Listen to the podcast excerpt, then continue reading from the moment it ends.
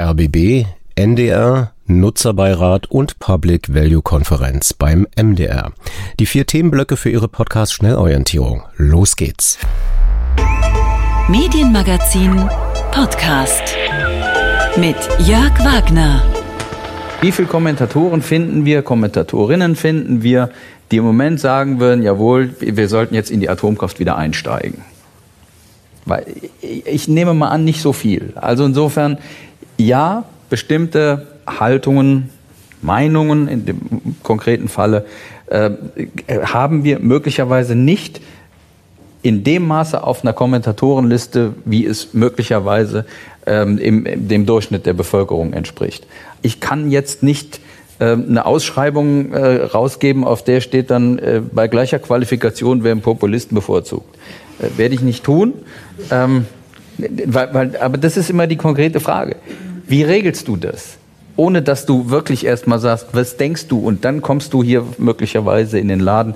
Ähm, wir müssen ein Klima in den Häusern schaffen, in denen alle Auffassungen Platz haben. Alle Auffassungen, die sich an demokratische Spielregeln halten, einen Platz haben. Und da müssen wir auch den Mut haben, die auch mal äh, äh laut artikulieren zu lassen. Äh, das ist sicherlich noch eine Aufgabe. Der zukünftige ARD-Vorsitzende, SWR-Intendant und ehemalige erste Chefredakteur ARD aktuell Dr. Kai Knifke während der zweiten Europäischen Public Value Konferenz beim MDR in Leipzig in dieser Woche. Der MDR wird die wichtigsten Panel in der kommenden Woche als On-Demand-Angebot auf die Webseite mdr.de slash Gemeinwohl stellen. Und im Medienmagazin Podcast gibt es als Bonustrack schon mal eine sehr interessante Darstellung zum Thema Wissenschaftsjournalismus. Aber das ist ja noch Zukunft. Der Podcast erscheint ja erst in der Nacht zum Montag. Wir sind in der Medienmagazin-Ausgabe vom 8. Oktober 2022 und an meiner Stimme hören Sie noch leicht lediert, aber dennoch hoffentlich verständlich. Wir haben heute ein Transparenzmagazin zum Thema RBB, NDR und Rundfunkrat und das alles wie gewohnt. Vom Mund zum Ohr auf dem Strahle der elektrischen Kraft.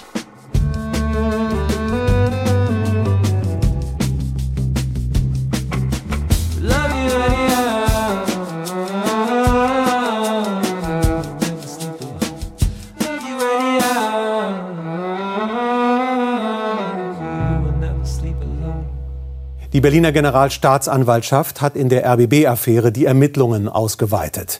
Sie richten sich jetzt auch gegen den Verwaltungsdirektor und ehemaligen stellvertretenden Intendanten sowie die juristische Direktorin des RBB. Ihnen werden Untreue bzw. Beihilfe dazu vorgeworfen. Dabei geht es um das umstrittene System von Bonuszahlungen. Die Ermittlungen gegen Ex-Intendantin Schlesinger dauern an. Die Abendschau am 4. Oktober 2022, eine von mehreren Schlagzeilen in dieser Woche zum RBB, aber auch zum Norddeutschen Rundfunk. Diese Schlagzeilen besprechen möchte ich mit dem Leiter der RBB Recherchegruppe, René Althammer. René, diese Meldung eben wurde nicht proaktiv von der Berliner Generalstaatsanwaltschaft verbreitet, sondern vom RBB. Wie kam es denn dazu? Na, seine Kollegin, äh, die auch zu dem Thema recherchiert und die fragt einfach regelmäßig an. Sie hat doch vorher schon publiziert dazu, zu der Frage, warum ist die Staatsanwaltschaft nicht viel früher auch in den RBB gekommen und hat Unterlagen beschlagnahmt. Das war hier auch im Hause etwas fragwürdig. Manche Leute haben gefragt, warum passiert da nichts? Und dann hat sie regelmäßig nachgefragt, wie ist denn der Stand der Dinge?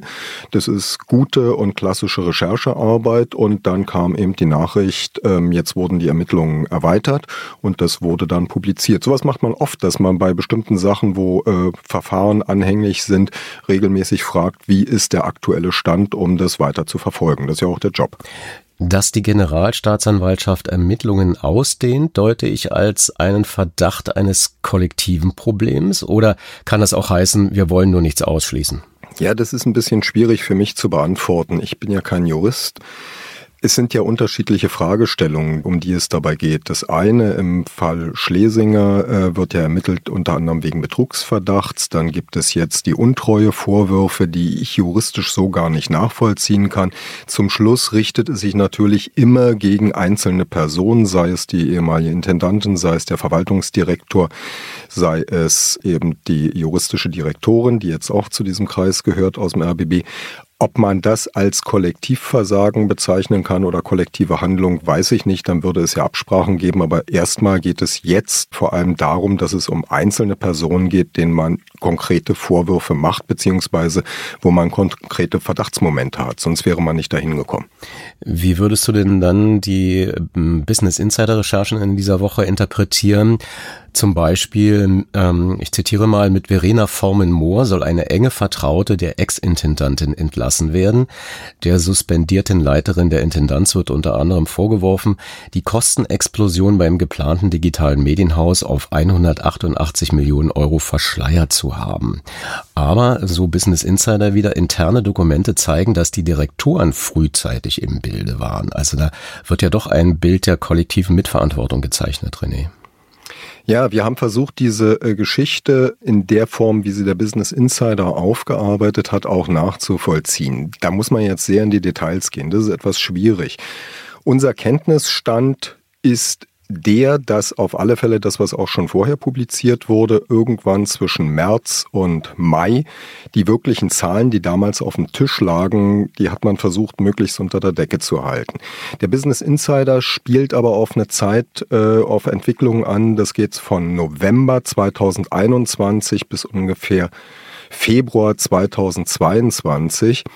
Das sind zwar zwei ähnliche Zahlen, nämlich etwas über 180 Millionen, aber nach meinen Kenntnissen oder nach den Kenntnissen, die wir hier haben, decken die nicht unbedingt den gleichen Sachverhalt ab. Muss man auch davon ausgehen oder muss man einfach mal voraussetzen, ein Teil der Recherchen bezieht sich, das äh, schreibt ja der Insider auch, auch auf äh, Verena Formen-Mohr und ihre Einlassung zu dem, was passiert ist in den letzten Jahren hier beim RBB und wofür sie Verantwortung hat oder wofür sie der Meinung ist, keine Verantwortung übernehmen zu müssen.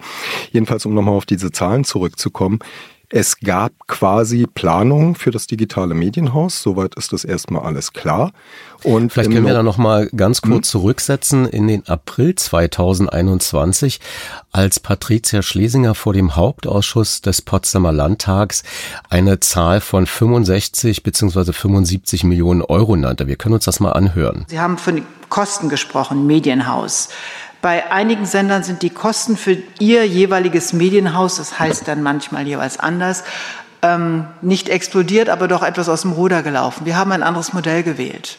Wir können die Kosten heute schon ziemlich genau beziffern.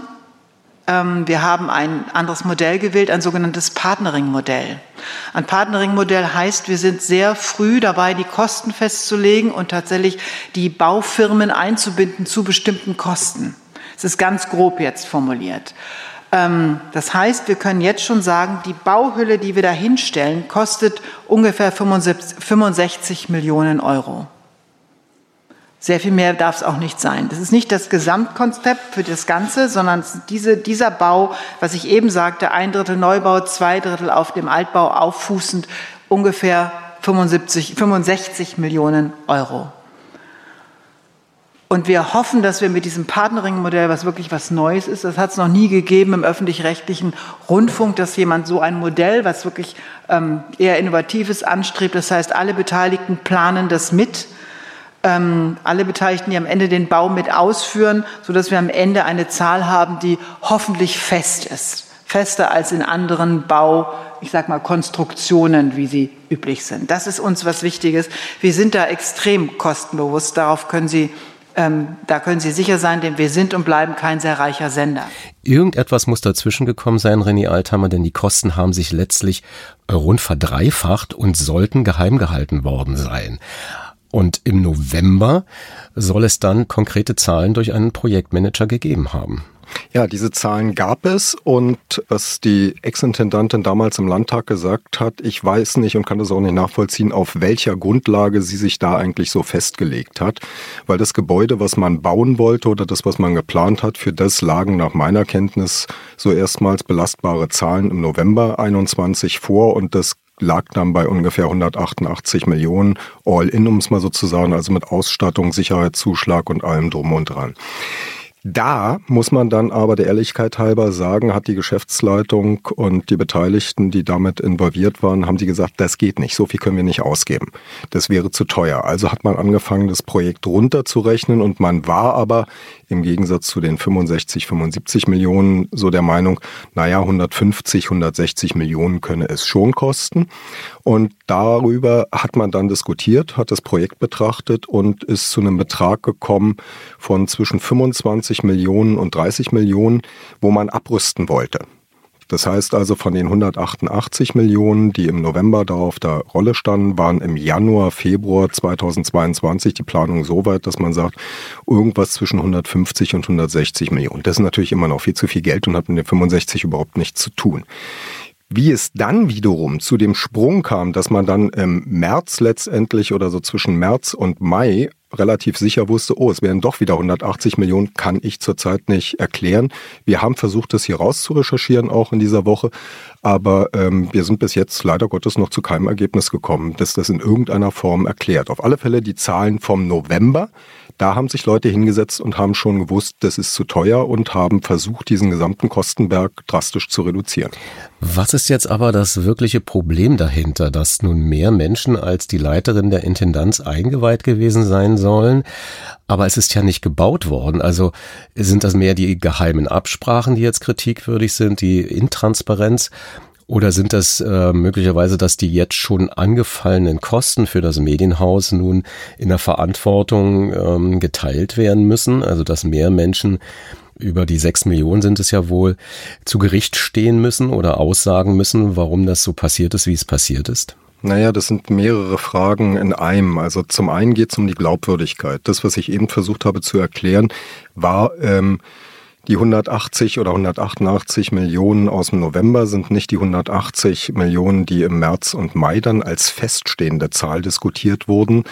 Und ähm, so ein bisschen hat man den Eindruck, wenn man den Artikel liest, und das treibt eben viele Menschen auch hier im, oder viele Kollegen hier im RBB um, dass sowohl der Chefredakteur als auch der Fernsehdirektor, äh, die gesagt haben, die wirklichen Zahlen, was das ganze Ding dann kosten soll, endgültig, die werden ihnen erst spät, also im Frühsommer bekannt gewesen. Deshalb ist nach dieser Veröffentlichung vom Business Insider hier so eine, äh, taucht die Frage auf, na, haben die uns vielleicht nicht die Wahrheit gesagt? Das ist eine Vertrauensfrage. Da geht es um Glaubwürdigkeit. Das ist die Diskussion eigentlich dahinter in so einer Bauphase, dass ich irgendwann, wenn ich sage, ich will irgendetwas planen, dass ich erste Zahlen habe und mir die angucke, ist ja völlig normal. Jeder, der ein Haus baut, kennt das. Da hat man erstmal etwas, da sagt jemand, für so und so viel kann ich dir das hinstellen. Da sagt der andere, so viel Geld habe ich aber nicht. Und das ist diese Situation November, Dezember 21 gewesen. Da gab es also recht detaillierte Sachen und eine Aufstellung und dann hat man schon mal erstmal festgestellt, nee, so viel Geld haben wir dann wirklich nicht. Das meinte ich vorhin mit, so ehrlich muss man dann schon sein. Wie der weitere Prozess dann ist, was sich dann entwickelt hat daraus, nachdem man irgendwie diese Summe zwischen 25 und 30 Millionen schon mal reduziert hatte, da ist für uns gerade ein Loch da und das wird uns auch nicht erklärt. Wir haben versucht, das nachzuvollziehen, wir recherchieren, wir stellen Fragen dazu, aber da geht es uns wie den anderen Kollegen. Die Pressestelle verweist gerne mal darauf, dass wegen laufender staatsanwaltschaftlicher Ermittlungen und ähnlicher Sachen bestimmte Dinge nicht bearbeitet werden oder es gerade zu viele Anfragen gibt. Wird man das je rekonstruieren können, wenn es denn den Verdacht gibt, dass da möglicherweise nicht alles fixiert wurde in den Absprachen? Doch, das kann man rekonstruieren, weil die Zahlen müssen ja da liegen. Ähm, wir können das, wie gesagt, bis in den Januar rein äh, nachverfolgen. Da hat man dann eben das, wo man sagt, das wird es nicht geben, da muss man was ändern, etc. pp. Und dann muss ja wieder jemand das Projekt bearbeitet haben und entweder Entscheidungen getroffen haben, mal unabhängig von der Frage, dass der Krieg dazwischen kam und das Ganze auch als Kostentreiber war. Also es muss noch Dokumente dazwischen geben, wie es dann weiterging und wie man dann zum Schluss wieder bei den 180 Millionen, die man eigentlich nicht haben wollte, landete. Und da war man ja dann durchaus bereit, trotzdem zu bauen. Man hat ja geguckt, auch soweit, das zeigen die Unterlagen, wie kann man das absichern, wenn man Kredite braucht, etc. pp. Das muss es geben. Und dem muss man nachgehen und das ist eine Frage der Glaubwürdigkeit und ich glaube, das kann man auch transparent auflegen, äh, um dann zu sagen, gut, hat hier jemand äh, irgendwie die Unwahrheit gesagt? Hat er was gewusst, was er verschwiegen hat? Oder waren sie wirklich alle raus? Das sind ja auch keine Betriebsgeheimnisse im eigentlichen Sinne, nach meiner Auffassung. Kommen wir noch zu einer Meldung, die mir eine Frage für den Recherchejournalismus allgemein aufwirft. Das Landgericht Hamburg hat in mehreren Entscheidungen Verdachtsäußerungen des Business Insider, der Bildzeitung und des Stern in Bezug auf den Norddeutschen Rundfunk als unzulässig beanstandet. So zumindest der NDR in einer Pressemitteilung. So seien zum Beispiel gegen die Chefin des Landesfunkhauses Hamburg erhobenen Vorwürfe der Vetternwirtschaft falsch. Wahrheitswidrig ist die Behauptung, Behauptung, sie habe eine Tochter bei einer Stellenbesetzung bei NDR Kultur versucht unterzubringen und dabei eine qualifiziertere Bewerberin benachteiligt. Weder Axel Springer noch Gruner und Jahr konnten vor Gericht den nötigen Mindestbestand an Beweisen für die erhobenen Verdächtigungen vorlegen. René, aus deiner Sicht ist das eher ein Beleg dafür, dass die Berichterstattung wahrheitswidrig war oder dass nur die Berichterstattung nicht belegt werden kann oder vielleicht sogar wollte aus Geheimnisschutz? Das ist eine total schwierige Frage, weil sie berührt der Kernbestandteile äh, der investigativen Recherche. Man kommt manchmal, das kenne ich auch, in Situationen, wo man aus unterschiedlichen Quellen, also dann würde man, ist man mal gut beraten, wenn man sagt, zwei oder drei Quellen sollte man schon haben, wo Leute sagen, ich versichere Ihnen, das ist so und so gelaufen und das und das ist passiert aber ich kann und darf Ihnen dazu keine Dokumente aushändigen.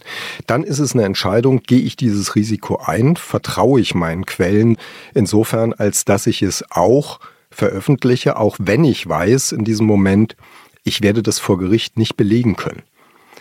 Und das kann ich schwer einschätzen. Ähm, wenn die entsprechenden Dokumente nicht da waren, dass es diese Bevorzugung gab, heißt es noch lange nicht, dass es deshalb falsch ist. Es ist nur eine presserechtliche Frage, ob man an dieser Aussage festhalten darf und sie publizieren darf, beziehungsweise ob man sie revidieren muss. Das sagt aber in keiner Form etwas aus über den Wahrheitsgehalt der Vorgänge. Das wird man zum Schluss nur dann quasi klären können, wenn es entsprechende Anhörungen oder äh, Befragungen im NDR selbst gibt, die das aufarbeiten. Und äh, schön wäre, wenn sie es unabhängig aufarbeiten lassen und man dann zu einem endgültigen Bild kommt, was die Prozesse dann beschreibt und wo die Vorfälle dann eben richtig bewertet werden können, weil alle sich dazu geäußert haben. Meint der Leiter der Recherchegruppe des RBB, René Althammer. Vielen Dank dafür. Und wir hören uns mal gleich an. Ähm, es gab eine unabhängige Recherche beim Medienmagazin ZAP des Norddeutschen Rundfunks zu den Vorwürfen in den letzten Wochen. Vielen Dank aber erstmal, René. Ich danke dir.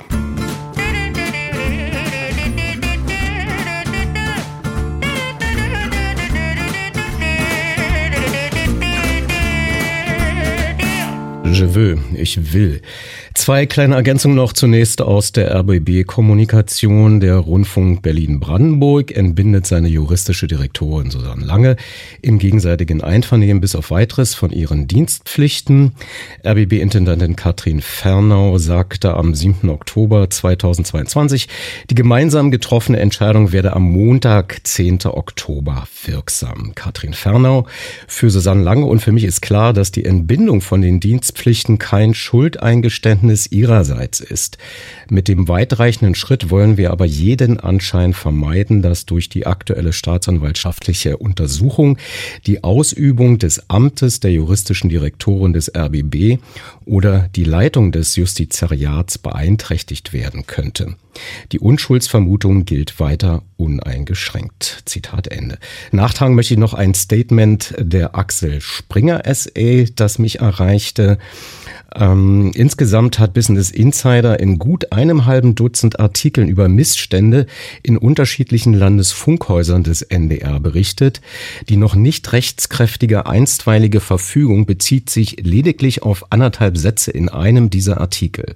Darin beschreibt Business Insider unter anderem, wie drei Familienmitglieder der Landesfunkhaus-Chefin Hamburg vom öffentlich-rechtlichen Sender profitierten. Weite Teile dieser Berichterstattung sind bis heute unwidersprochen gesprochen.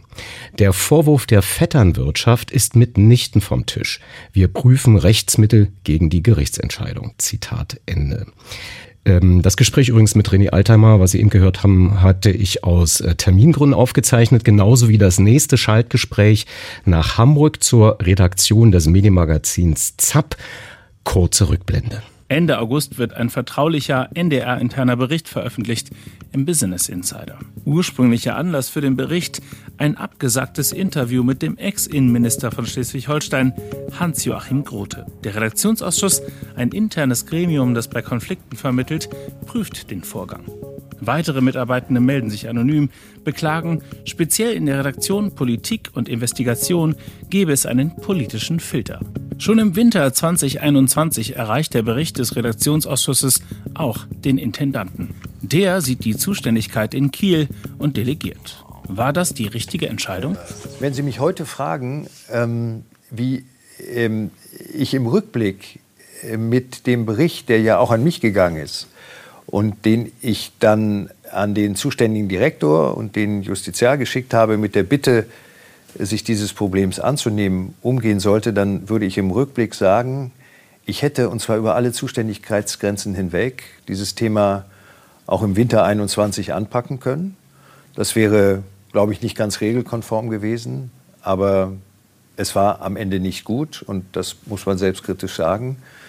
Äh, vielleicht hätte es ähm, ein wenig abgemildert, was sich jetzt an ähm, großer Wucht auch anhand dieses Berichtes im Landesfunkhaus Schleswig-Holstein ereignet hat. Das war ein Ausschnitt aus dem jüngsten Medienmagazin ZAP des Norddeutschen Rundfunks, das Sie im YouTube-Kanal von ZAP und auch unter ndr.de slash ZAP zeitsouverän abrufen können. Und der geschilderte Sachverhalt ist nur ein Handlungsstrang in der Gesamtmengelage, die mit Klima der Angst beschrieben wurde und auch mit dem Vorwurf eines politischen Filters, der nach dem jetzigen Stand der inneren Recherchen nicht belegt werden kann. Wie gelingen Reportagen, Berichte in einem Arbeitsklima, wenn Vertrauen aufgebraucht oder zerstört ist? Wie nah kommt man unter diesen Umständen der Wahrheit? Zugeschaltet jetzt Inga Martwig aus der ZAP-Redaktion, die das Thema für die jüngste ZAP-Ausgabe betreute. Das ist nicht die erste ZAP-Recherche im eigenen System gewesen, aber noch nie war im Berichtsgegenstand auch eine ehemalige ZAP-Leiterin involviert gewesen, nämlich Julia Stein, die bis vor kurzem Leiterin Politik im Landesfunkhaus Schleswig-Holstein war. Trotzdem Routine bei der gegenwärtigen Transparenz- und Aufklärungsarbeit, Inga? Ja, also Routine trifft es, glaube ich, da wir in dem Fall keine Beißhemmung an den Tag legen dürfen und tatsächlich gleichzeitig aber auch transparent machen, in welchem äh, Beziehungsverhältnis oder Bekanntheitsverhältnis wir eben zu den jeweils Beschuldigten stehen. Also bei dem Thema war es so, dass jeder von uns zunächst offengelegt hat, wie gut er die Person kennt und dadurch, dass es bei uns natürlich ähm, mit den Jahren auch eine Fluktuation in der Redaktion gab, ist es nun mal so, dass ein Großteil der Redaktion Julia Stein gar nicht kannte. Also ich kannte sie nur als Volontärin, da hatte ich sie einmal kennengelernt im Landesfunkhaus Kiel. Und die beiden Autoren, die den Beitrag gemacht haben, kannten sie nicht entsprechend, also nicht gut, sie hatten sie einmal äh, getroffen, das war's. Entsprechend war das für uns wichtig und in so einem Fall, wenn es eben doch eine Beziehung gegeben hätte, hätte man sich für befangen erklären müssen oder die Redaktion hätte die Person für befangen erklärt und die hätte nicht in die Recherche involviert sein dürfen. Wie schwer war es, die Protagonisten für den Film zu bekommen, zu überreden oder war alles sofort und ganz einfach? Na, das war ja mit vielen Gesprächen äh, verbunden, die auch schon zuvor stattgefunden haben. Aber so wie es auch eingangs im Film geschildert wird von Frau Stein, war es tatsächlich so, dass sowohl Stein als auch Lorenzen als auch die Autorinnen diesen Bericht zum Anlass genommen haben, zu sagen, Gut, jetzt ist ein Teil der Vorwürfe zunächst erstmal durch ein NDR-internes Gremium, ich betone, geprüft. Und da fassen wir uns jetzt ans Herz und wollen unsere Perspektive schildern. Ich glaube, es war allen selbst auch ein großes Anliegen, das merkt man vor allem auch den Autorinnen an, einmal ihre Sicht zu schildern. Denn wochenlang wurde über all diese Personen berichtet. Es, ähm, jeder hatte eine Meinung zu denen geäußert oder auch zum Sachverhalt geäußert. Aber die direkt Beteiligten selbst, die kamen nie zu Wort. Und ich glaube, in so einer Situation Situation. Es ist gerade auch für diejenigen, die ähm, mit zur Aufklärung beitragen können oder vielleicht auch einfach nur ihre Perspektive schildern wollen, selbst wichtig, das tun zu können. Entsprechend vorher war es schwer und zuvor haben wir sie nicht bekommen, aber als dieser Bericht vorlag, wollten sie auch alle. Hören wir noch mal kurz in eure letzte Sendung hinein. Es geht um eine NDR-Recherche aus dem Herbst 2020. In Erholungsheimen des Deutschen Roten Kreuzes an der Nordsee wurden in den 50er und 60er Jahren Kinder misshandelt. In dem geplanten Fernsehbeitrag soll der Umgang des DRK mit einem Betroffenen kritisiert werden. Julia Stein soll laut Stern darauf gedrungen haben, wichtige Unterlagen an das DRK weiterzugeben und die Vorwürfe abzuschwächen. Das gehe aus einer internen Mail hervor. Plötzlich ist sie in den Schlagzeilen. Das Gefühl sauer ist es dann im ersten Erleben nicht. Ne? Das ist dann natürlich eher eine Ohnmacht. Ähm, man kann sich das, glaube ich, schwer vorstellen, wenn man das nicht am eigenen Leib erlebt, äh, wie das ist, wenn plötzlich alle auf einmal was berichten. Medienprofis sind da nicht unbedingt widerstandsfähiger. Auch Patricia Schlesinger hatte Ähnliches im Zeitinterview beschrieben. Zitat, die Wucht der Berichterstattung, das war wie ein Tsunami. Julia Stein, aber auch der Mitbeschuldigte Norbert Lorenzen haben sich letztlich bei euch wiederum medial geäußert, weniger selbstkritisch als mit ihren Deutungen der Vorwürfe. Wie entzieht man sich da der Gefahr, instrumentalisiert zu werden? Denn letztlich sind sie nicht mehr auf der alten Leitungsposition. Mhm.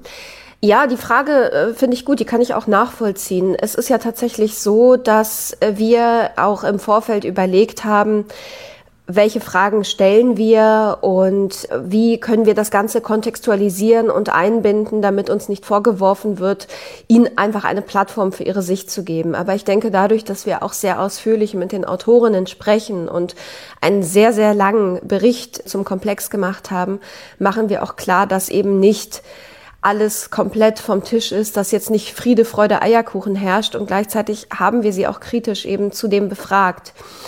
Und ich glaube, es ist einfach wertvoll, auch für Zuschauerinnen und Zuschauer, deren Perspektive zu hören und zu wissen, wie sie gewisse Dinge erläutern. Das bedeutet ja zwangsläufig nicht, dass man der Argumentationskette folgen muss, bedeutet aber, dass sich einfach jeder selbst ein Bild machen kann. Du hast es angesprochen, auch die Autorinnen sind zu Wort gekommen der erwähnten Berichterstattung über Kindesmisshandlungen im Erholungsheim des Deutschen Roten Kreuzes. Äh, dieser Bericht wurde nicht ausgestrahlt seinerzeit. Hier im Ausschnitt die eine Autorin, nämlich Janina Harder, die Rechtsbeistand durch den Deutschen Journalistenverband DJV bekam. Natürlich wurden wir auch darauf hingewiesen, dass der DJV dem NDR die Frage gestellt hatte, ähm, ob diejenigen, die sich an der Aufklärung beteiligen, ähm, vom NDR erwarten können, dass das keine arbeitsrechtlichen Konsequenzen für sie hat. Diese Frage wurde bis zum heutigen Tag noch nicht vom NDR beantwortet. Erst auf Nachfrage von Zapp sagt der NDR heute, niemand, der sich an der Prüfung der erhobenen Vorwürfe beteiligt, habe deswegen arbeitsrechtliche Konsequenzen zu befürchten. Es war eigentlich so, dass, dass man die ganze Zeit eigentlich den absoluten Drang gehabt hat, was zu sagen und auch direkt darauf zu antworten. Und man konnte nicht. Man konnte nicht eine sehr bewegende Szene in dem Film. Wurde der eigentlich vom NDR dann nochmal juristisch abgenommen? Ja, ähm, man muss allerdings dazu sagen, es gibt ja verschiedene juristische Abteilungen im NDR. Und es gibt einen Juristen, der unsere Sendung begleitet, der sich dann tatsächlich nochmal bei der Abnahme den gesamten Beitrag anschaut und uns berät und sagt, was vielleicht heikel sein könnte, der aber in unserem Sinne agiert. Und dann gibt es natürlich auch noch einen Juristen, der bei der Intendanz angesiedelt ist, der sozusagen für das Unternehmen agiert. Und die beiden arbeiten unabhängig voneinander. Also das ist keine Abnahme im Sinne der Intendanz oder der Unternehmenskommunikation, sondern wirklich eine im Sinne der Redaktion, die bei uns erfolgt. Und diese Unterscheidung ist sehr, sehr wichtig, weil wir natürlich auch teilweise mit unserer Berichterstattung das Haus nicht unbedingt froh machen. Kann es da nicht vielleicht doch zu Konflikten kommen, wenn die Juristen des NDR, selbst wenn sie jetzt äh, unabhängig agieren, aber wenn Juristen, wie eben gerade gehört, selbst im Film erwähnt werden? Natürlich kann es zu Konflikten kommen. Also das kann jedes Mal auch nach unserer Berichterstattung passieren. Und es gibt auch manchmal Konflikte im eigenen Haus. Und es kann auch passieren, dass unsere eigene Berichterstattung sogar abgemahnt wird. Aber das ist eben für uns wichtig, dass wir nach bestem Wissen und Gewissen und nach unserer Informationslage handeln und auch diese Möglichkeit eines Konflikts eingehen, damit klar ist, dass wir unabhängig berichten, unabhängig auch von dem, was sich möglicherweise das Haus wünscht. Nun sind ja Recherchen im eigenen Haus nicht ohne Grund kaum journalistische Praxis. Bräuchte es dafür aus eurer Sicht neue Regeln, also dass das noch ähm, genauer äh, klar ist im eigenen Unternehmen, dass ihr praktisch Externe seid? Ja, ganz extern sind wir ja nicht, da wir, also ja, wir agieren wie Externe, sind aber nicht insoweit extern, als dass wir zum Beispiel eine Verdachtsberichterstattung, wie der Stern sie gemacht hat, machen könnten. Da müssen wir natürlich noch sorgfältiger und genauer prüfen, für welche Vorwürfe wir Belege finden. Aber die Frage finde ich durchaus berechtigt. Also uns hat es zum Beispiel auch geholfen, uns einmal vorzustellen im Haus und zu erklären, wie wir arbeiten. Da natürlich auch viele Kollegen Misstrauen haben, vielleicht auch im Landesfunkhaus Kiel und nicht wissen, für wen arbeiten wir, wie bestehen da eventuelle Beziehungen. Deswegen ist, glaube ich, immer wichtig zu vereinbaren oder auszutarieren und zu erklären, wie man arbeitet und seine Arbeitsweise transparent vorzustellen, bevor man dann in dem Haus auch recherchiert. Und das haben wir in diesem Fall tatsächlich zu spät getan, wie ich finde. Und trotzdem hatten, haben wir es geschafft, Vertrauen zu fassen zu auch einigen Kolleginnen und Kollegen. Aber das ist durchaus mit Schwierigkeiten und mit Misstrauen verbunden, weswegen es sehr wichtig ist, da transparent zu machen und sich vielleicht auch als ja, Recherchegruppe aufzustellen und einmal breit zu erläutern, wer sind wir, was machen wir und ähm, von wem sind wir abhängig bzw. unabhängig. Die RBB-Recherchegruppe darf auch wie ein externes Team agieren, stößt jedoch an Grenzen, wenn es um geheime Papiere geht. Wäre es dann nicht sinnvoll, ähm, wenn man sich innerhalb der ARD vernetzt, in dem Sinne, dass man ein ARD-Team gründet, was grundsätzlich das eigene System kritisch beugen darf? Die Idee finde ich gut. Die höre ich tatsächlich jetzt gerade so zum ersten Mal, aber wir haben natürlich auch schon darüber nachgedacht. Ich glaube, es ist auch eine Ressourcenfrage. Wir arbeiten ja für eine Redaktion und unsere Ergebnisse fließen in Filme in unserem Format, also bei ZAP im Medienmagazin, in Sondersendungen. Und da wäre die Frage, über welchen Pool wäre das zu finanzieren und wer stellt das auf? Ich fände es schön, aber man kann ja wiederum nicht sagen, das ist jetzt eine ARD-Idee, weil dann letztlich doch der Senderverbund dahinter steht und das finanziert und dann könnte man dieser Recherchegruppe vielleicht auch Abhängigkeit vorwerfen. Also das müsste, glaube ich, ganz fein austariert werden, ähm, über welche Ressourcen, über welche Redaktionen das läuft und wie das auch mit dem Tagesgeschäft zu vereinen ist. Und ich glaube, das ist die größte Schwierigkeit daran. Wenn das möglich wäre, wären wir dem natürlich nicht abgeneigt. Meint Inga Martwig aus der ZAP-Redaktion. ZAP finden Sie auf YouTube und unter ndr.de slash ZAP. Vielen Dank. Ich danke dir. Ich hab keine Lust, Depri vor der Tageslichtlampe rumzustehen.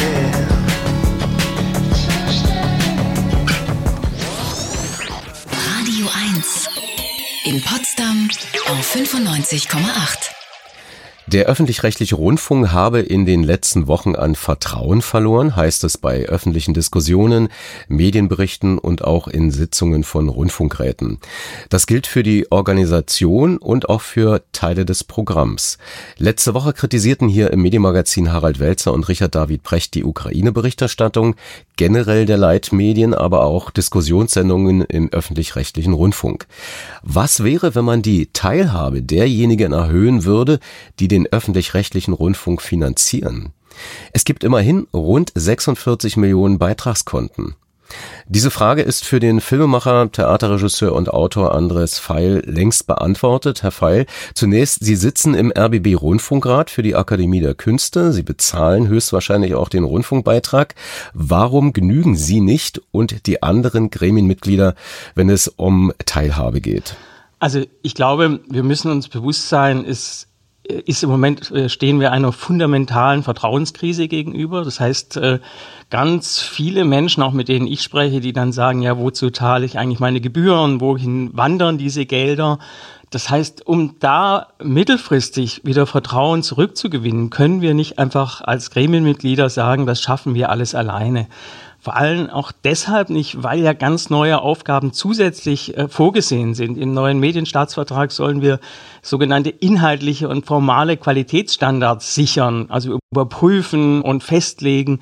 Das heißt, wir greifen natürlich ein, auch in Fragen, welche Programme sollen bleiben, welche sollen abgeschaltet werden. Das sind so große Aufgaben. Und ich finde es auch richtig, dass ein Rundfunkrat daran beteiligt wird. Aber das alleine zu machen, dann kommt doch sehr schnell wieder der Vorwurf, ihr seid abgehoben oder ihr seid doch nur diejenigen, die Entscheidungen jetzt von der Intendanz mittragen, zu wenig kritisch hinterfragt. Und da ein Gremium an der Seite zu haben, beratend, aktiv von denjenigen, die diesen Rundfunk bezahlen, also sprich die Nutzer, finde ich absolut nicht nur notwendig, sondern hilfreich. Und äh, es ist eigentlich nur die Frage, es wird ohnehin früher oder später kommen, weil auch im Medienstaatsvertrag ist es vorgesehen. Da heißt es ausdrücklich, dass der Dialog mit äh, den Nutzern äh, ja nicht nur geführt, sondern verstärkt geführt werden muss. Und wie das dann aussieht, welches Gremium wir da dafür schaffen, das äh, kann man jetzt sehr, sehr konkret überlegen. Stichwort konkret, wie sieht Ihre Idee konkret aus? Also ich habe mich einfach umgeschaut, was gibt's denn eigentlich schon? Und äh, an Beteiligungsformen in Frankreich war ja sehr erfolgreich der Klimarat, den Macron ins Leben gerufen hat. Er hat äh, 150 ausgewählte Bürgerinnen und Bürger äh, eingeladen. Die sind also aufgrund von Alter, Geschlecht, Einkommen, also sie waren sehr divers, auch von Wohnort, Ausbildung. Und die haben Vorschläge erarbeitet, zunächst beraten von Experten, die sie mit aussuchten konnten. Die haben Vorschläge erarbeitet, wie beim Klimaschutz ganz konkret gehandelt werden kann. Und da kamen sehr radikale Vorschläge interessanterweise, obwohl es eben jetzt nicht äh, ein äh, Plenum war von äh, jungen grünen Fridays. Da hieß es dann Kurzstreckenflüge verbieten, Bau von neuen Flughäfen, Werbung für klimaschädliche Produkte wie Autos und so weiter. Es ging, ging um Verfassungsrechte für eine Natur, die geschützt werden muss. Und das waren Dinge, die zum Teil auch umgesetzt wurden, umgesetzt werden mussten, weil der Druck entsprechend groß war. Und es war ein Zeichen, wie Beteiligung funktionieren kann. Jetzt ist natürlich die Frage, wie ein Sender aufgebaut mit seinen Programmen gestaltet werden kann in einer Zukunft, die ja vielfach äh, diese Sender in Frage gestellt. Nicht nur diese Vertrauenskrise stellt sie in Frage, sondern auch eine Konkurrenz mit der Welt. Es ist ja nicht mehr so, dass nur ZDF und ARD äh, konkurrieren, sondern der Druck durch die Streaming-Plattform, was Qualitätsmaßstäbe angeht, was damit auch Geld angeht, ist ja massiv.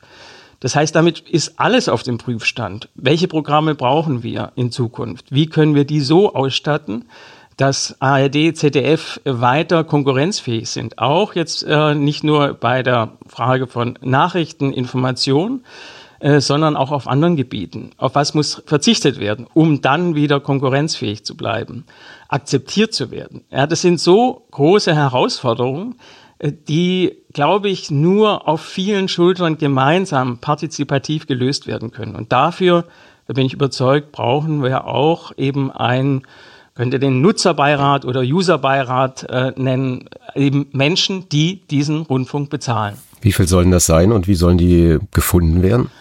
Also das ist äh, schon jetzt eine Detailfrage. Ich, das könnten äh, 200 sein, das könnten auch 500 sein, das könnten auch nur 50 sein.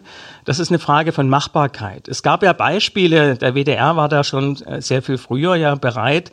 Der hat ja beim ARD Zukunftsdialog, glaube ich, 30 oder 40 Mal eingeladen, genau diese Fragen auch mal zu stellen. Das war mal punktuell da kann man natürlich schnell sagen, das ist eine Alibi-Veranstaltung, da hört man sich mal an, was 30 äh, oder 50 Menschen sagen. Wenn das aber eine Institution würde über eine längere Zeit, wenn man äh, die Nutzer, Nutzerinnen dann auch freistellen würde für diese Zeit, das heißt, dass sie eben äh, ähnlich wie bei Schöffen, dass sie eine Aufwandsentschädigung bekommen, dass das ein Teil einer Profession wird, also nicht dauerhaft, aber für eine bestimmte Zeit, dann könnte entsprechend eben auch ein Input äh, kommen. Und ich glaube, den brauchen wir. Wir müssen uns öffnen, auch als äh, Gremien. Wir müssen nicht nur ins Haus rein, also in die Sender selbst äh, genauer hinhören, sondern nach draußen. Und das muss eine offene Kommunikation sein, die muss transparent sein. Wir müssen aufhören, äh, in geschlossenen Räumen zu diskutieren. Auch wenn das jetzt nochmal eine Spezialfrage ist, aber tatsächlich, wie sollen diese Leute gefunden werden? Sollen die sich selbst bewerben? Sollen zielgerichtet nach einem Zufallsprinzip äh, mit dem Statistischen Bundesamt im Hintergrund äh, auch die Repräsentativität gewährleistend Leute angesprochen werden? Äh, wie stellen Sie sich das vor, rein praktisch? Ja, also ich glaube, erstmal müsste es auf jeden Fall das über einen Zufallsgenerator passieren. Ähm, und dann müsste natürlich eine Grundbereitschaft sein. Man müsste ganz grob fragen dürfen, ob bestimmte Faktoren wie Alter, Geschlecht, äh, Wohnort, dass jetzt nicht nur alle in Großstädten leben, also dass man da eine gewisse Streuung auf jeden Fall hat. Auch äh, die Frage von Diversität äh, müsste überlegt werden, wie das mit Datenschutz vereinbart äh, wäre. Das heißt, das sind sicher viele Detailfragen, aber die sind alle lösbar, wenn die Grundbereitschaft da ist, im Prinzip auch Macht abzugeben. Ich glaube, es ist wie immer eine Machtfrage. Gremien sagen natürlich, wir sind erstmal diejenigen, gerade ein Rundfunkrat, der qua Gesetz dazu verpflichtet ist, ehrenamtlich und mit, aus bestem Wissen und Überzeugung eben diese begleitende Kontrolle, aber auch Fürsorge sozusagen kuratorisch für eine Anstalt zu leisten.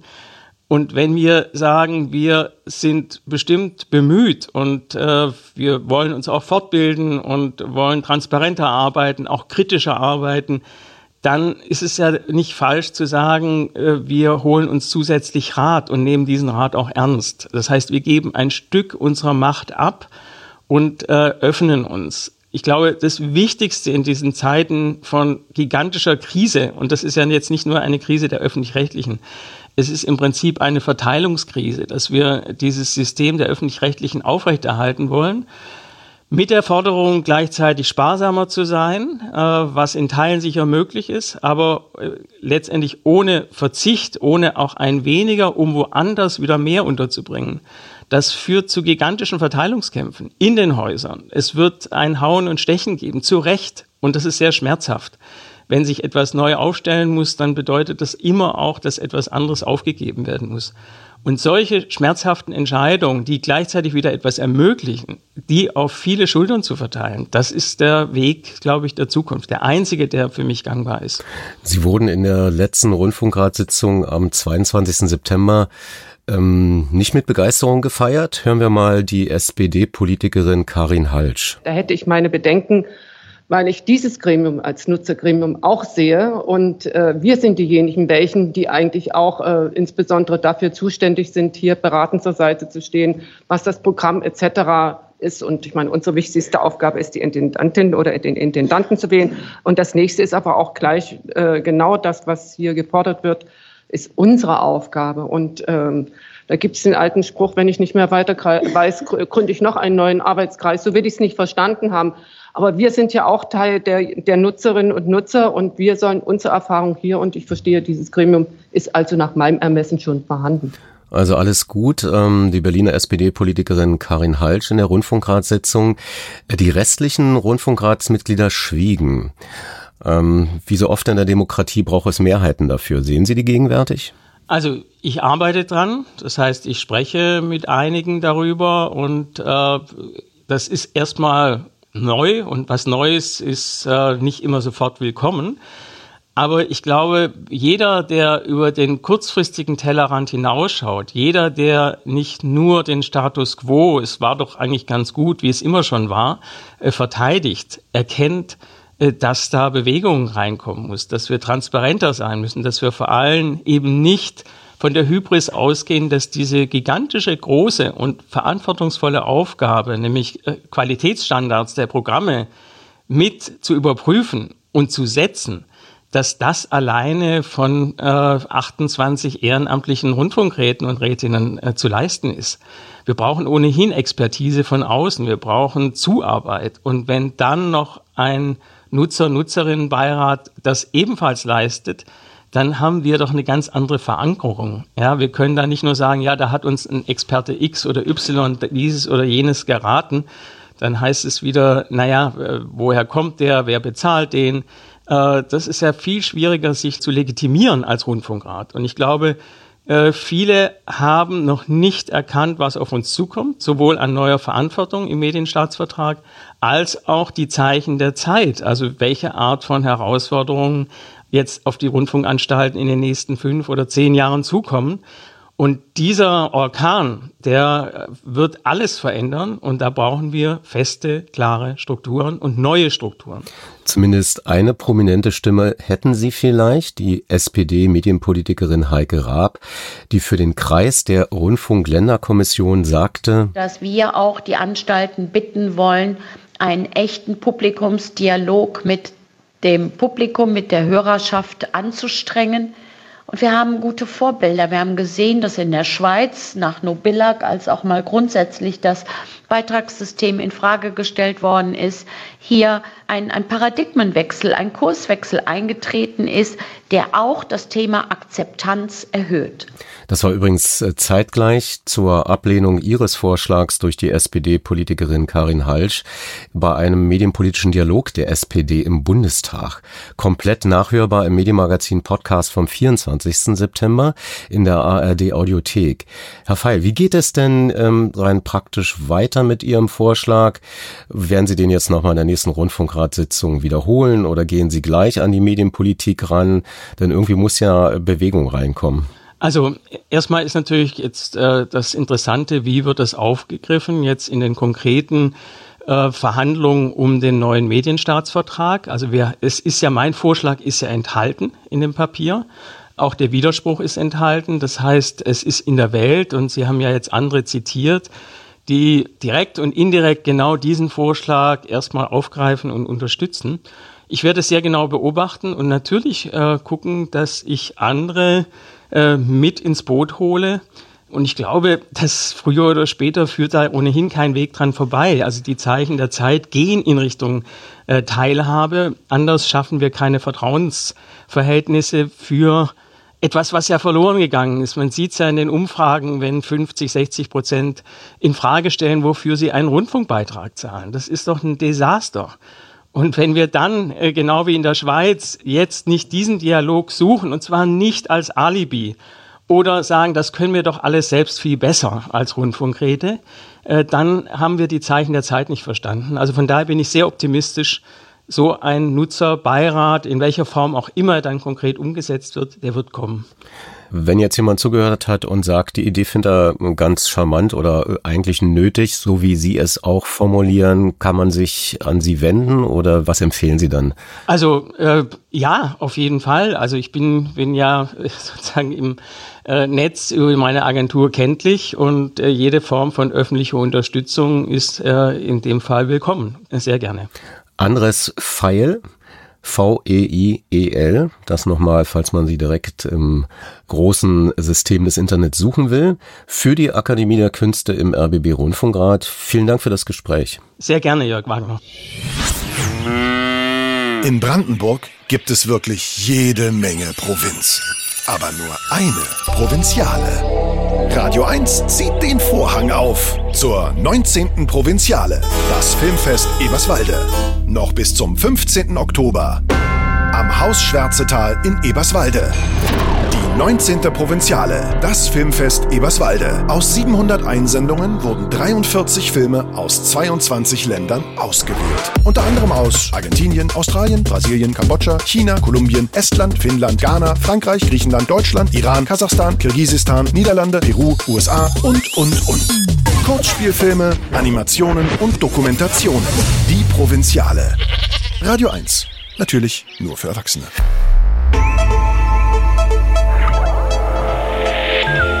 Medienmagazin Podcast. Bonustrack. Gemeinwohl durch Vielfalt in den Medien war die zweite europäische Public Value Konferenz beim Mitteldeutschen Rundfunk am 5. und 6. Oktober überschrieben. Mit freundlicher Genehmigung des MDR kann ich Ihnen hier im Podcast Bonustrack zwei Ausschnitte präsentieren. Weitere Clips sowie den kompletten Tagungsablauf mit allen Namen und Zusatzinformationen können Sie einsehen unter mdr.de slash Gemeinwohl.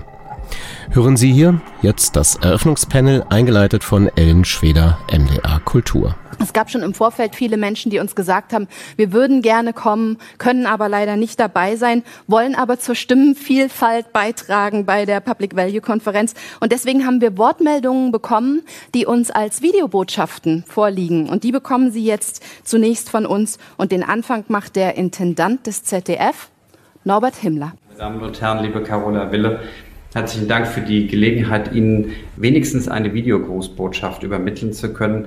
Verbunden mit der Entschuldigung, dass ich, wir vom ZDF in der Geschäftsleitung heute nicht bei Ihnen sein können, weil wir gleichzeitig hier ausgerechnet heute auch Gremiensitzungen in Mainz haben. Ähm, trotzdem vielen Dank für die Gelegenheit, ein paar Sätze zu dem wichtigen Thema Gemeinwohl durch Vielfalt an Sie zu richten. Eine Grundlage dieser Konferenz ist ja der dritte Leipziger Impuls, den wir gerade gemeinsam unterzeichnet haben. Gemeinwohl durch Vielfalt markiert ein außerordentlich aktuelles und auch für meine Amtszeit sehr wichtiges Thema. Wir wollen unseren Beitrag für das Gemeinwohl und den gesellschaftlichen Zusammenhalt stärker als bisher gemeinsam herausstellen. Ich habe diesen Aspekt auch als Kern meiner strategischen Überlegungen hier im ZDF für die nächsten Jahre gewählt, weil ich der Überzeugung bin, dass sich in einer rasant verändernden Welt der sicher geglaubte Rahmenbedingungen wegbrechen, dem öffentlich-rechtlichen Rundfunk auch eine zentrale Funktion und Bedeutung für den Zusammenhalt in der Gesellschaft zukommt. Es geht darum, dass wir zum einen eine gemeinsame Wissensbasis schaffen und gleichzeitig aber auch Fake News entlarven und auch bloßstellen und dabei dann auch die Debattenkultur in der Gesellschaft fördern. Dafür stehen wir mit unseren publizistischen Angeboten, aber auch mit den vielfältigen Aktivitäten jenseits des Programms. Das Bundesverfassungsgericht, wenn ich das an dieser Stelle sagen darf, hat im Digitalen das vielfaltssichernd und Orientierungshilfe bietende Gegengewicht der öffentlich-rechtlichen Rundfunkanbieter betont. Mir geht es im ZDF darum, einen wertschätzenden, einen bewussten und auch einen respekten Umgang mit der Verschiedenheit und auch der Individualität zu fördern und die reale Vielfalt in unserer Gesellschaft auch sichtbar zu machen. Dabei sind wir uns sehr wohl bewusst, dass es ein Spannungsfeld gibt zwischen dem Gemeinwohl auf der einen Seite und der Vielfalt auf der anderen Seite. Dieses gilt es auszubalancieren zwischen den individuellen und diversen Lebensentwürfen einerseits und der verbindenden, der gemeinsamen Wissensbasis, von der ich vorhin gesprochen habe, auf der anderen Seite. Dies verstehe ich nicht in erster Linie als Widerspruch, sondern als Herausforderung, der wir uns gerne, meine Kolleginnen und Kollegen, auch annehmen. Von daher, neben den programmlichen Aktivitäten, ähm, darf ich Ihnen Susanne Kaiser, die Sie sicherlich alle kennen, auch als neue Public Value Managerin im ZDF vorstellen. Dr. Kettering von der Unternehmensplanung ist auch bei Ihnen. Äh, und ich wünsche Ihnen und äh, auch Carola Wille äh, mit Dank für diese Organisation der Tagung gelungene und fruchtbare Gespräche. Vielen Dank.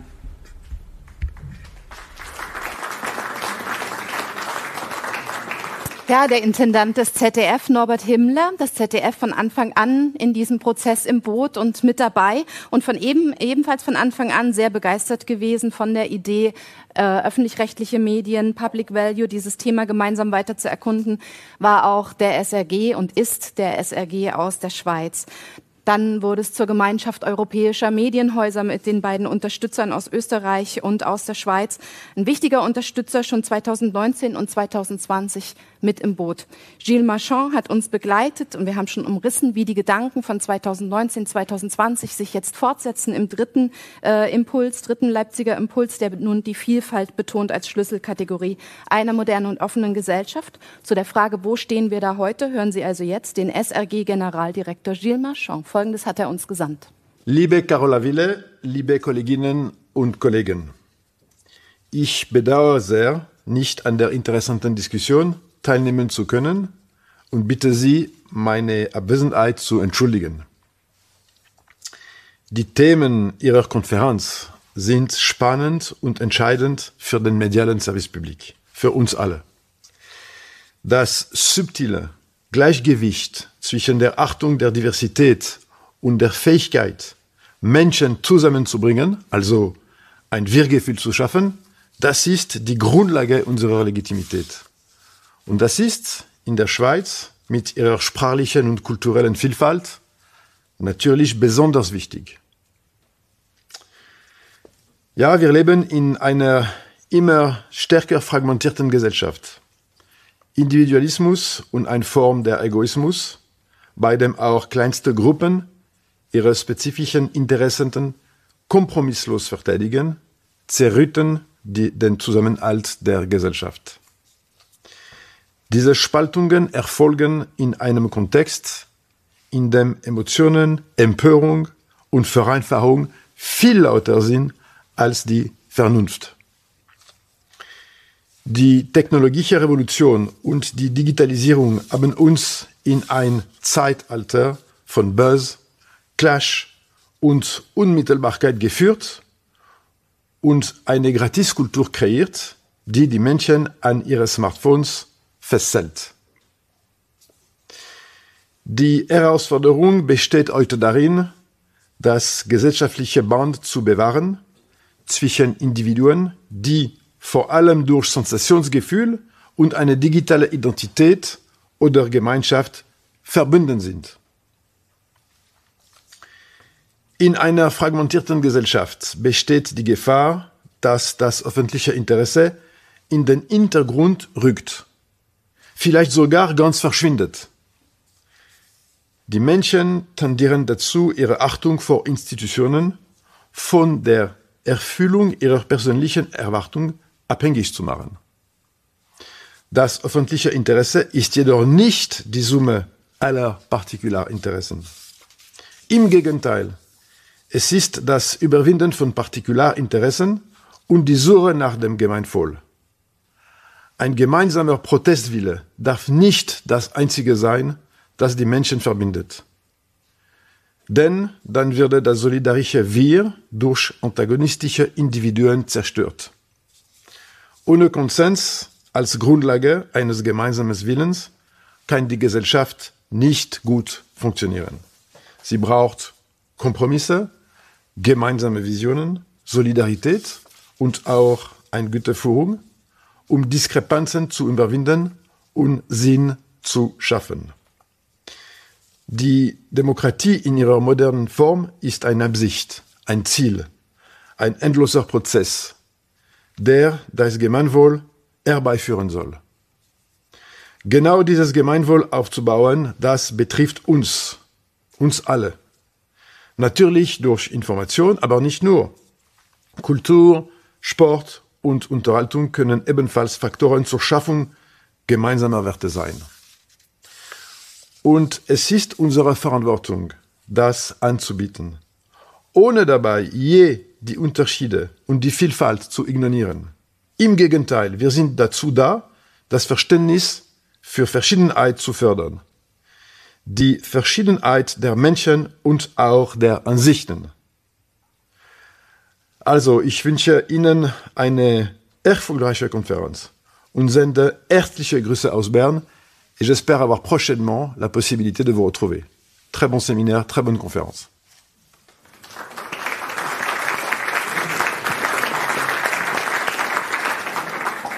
Gilles Marchand mit seinem Gruß aus der Schweiz, der Generaldirektor der SRG zu den Abwägungsprozessen, den ganz speziellen zwischen Partikularinteressen und Gemeinwohl in der Schweiz mit ihrer kantonalen Struktur. Und damit, ehe wir gleich hier das Panel eröffnen, noch ein Grußwort, das uns im Vorfeld erreicht hat.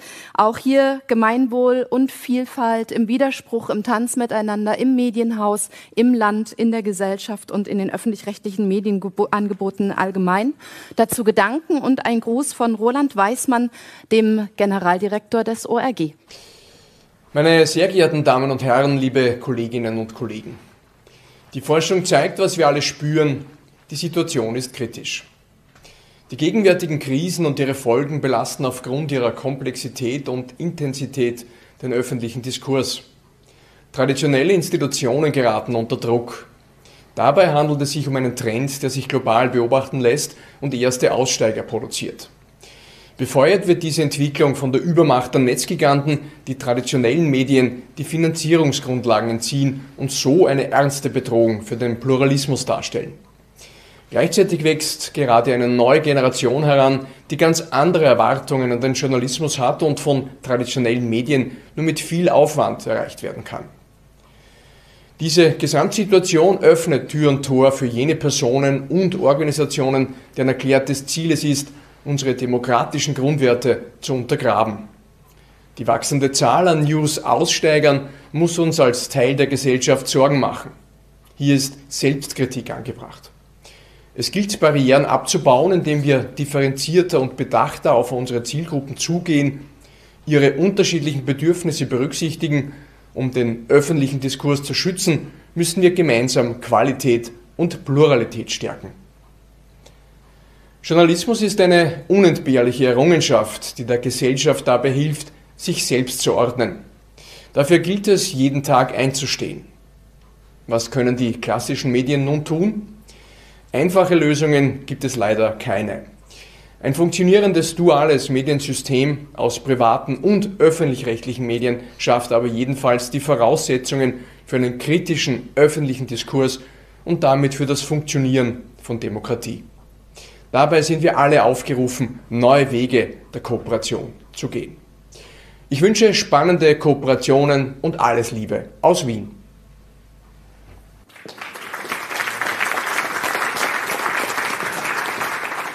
Perspektiven von Roland Weißmann vom ORF, meine Damen und Herren. Damit sind jetzt einige Ideen und Gedanken skizziert zur Vielfalt in öffentlich-rechtlichen Medienangeboten heute und wir steigen in den Live-Austausch ein. Ich bin sehr gespannt und werde Ihnen gleich unsere Gäste und die Moderatorin unseres ersten Panels vorstellen.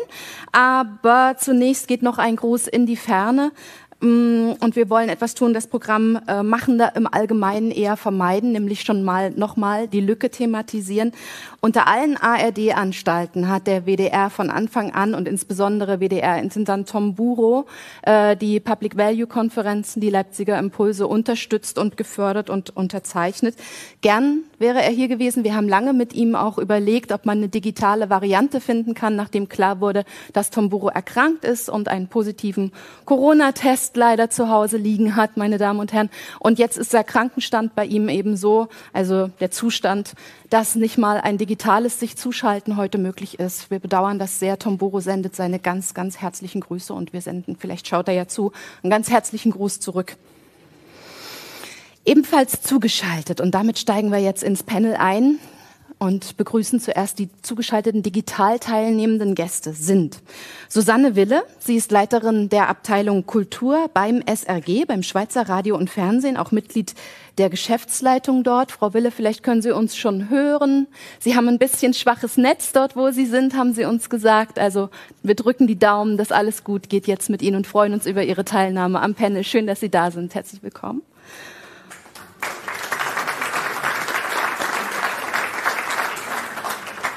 Und wir begrüßen digital zugeschaltet ebenfalls Klaus Unterberger. Er ist Leiter des Public Value Kompetenzzentrums beim ORF in Österreich. Hallo, Herr Unterberger, sind Sie bei uns? Wir sind ein modernes Medienhaus, aber auch wir müssen einige Schalter umlegen, damit das funktioniert. Und ich schätze, Herr Unterberger wird gleich noch. Er ist noch nicht da. Gut, dann sobald er dabei ist, dann sind wir auch dabei. Werden alle nötigen Knöpfe gedrückt. Herr Unterberger also gleich, zugeschaltet aus Österreich, meine Damen und Herren. Und auf dem Podium begrüßen wir mit großer Freude neben Frau Wille, unserer Frau Wille, nun gleich noch Kai Knifke, den Intendanten des SWR, der ab Januar 2023, wie Sie alle sicherlich wissen, auch den ARD-Vorsitz übernehmen wird. Yvette Gerner, außerdem die Intendantin von Radio Bremen. Martin Grasmück, Intendant des SR, des Saarländischen Rundfunks. Und ich bitte unsere Podiumsgäste schon mal Gast zu nehmen. Ganz herzlich willkommen. Zwei links, zwei rechts und ich in der Mitte.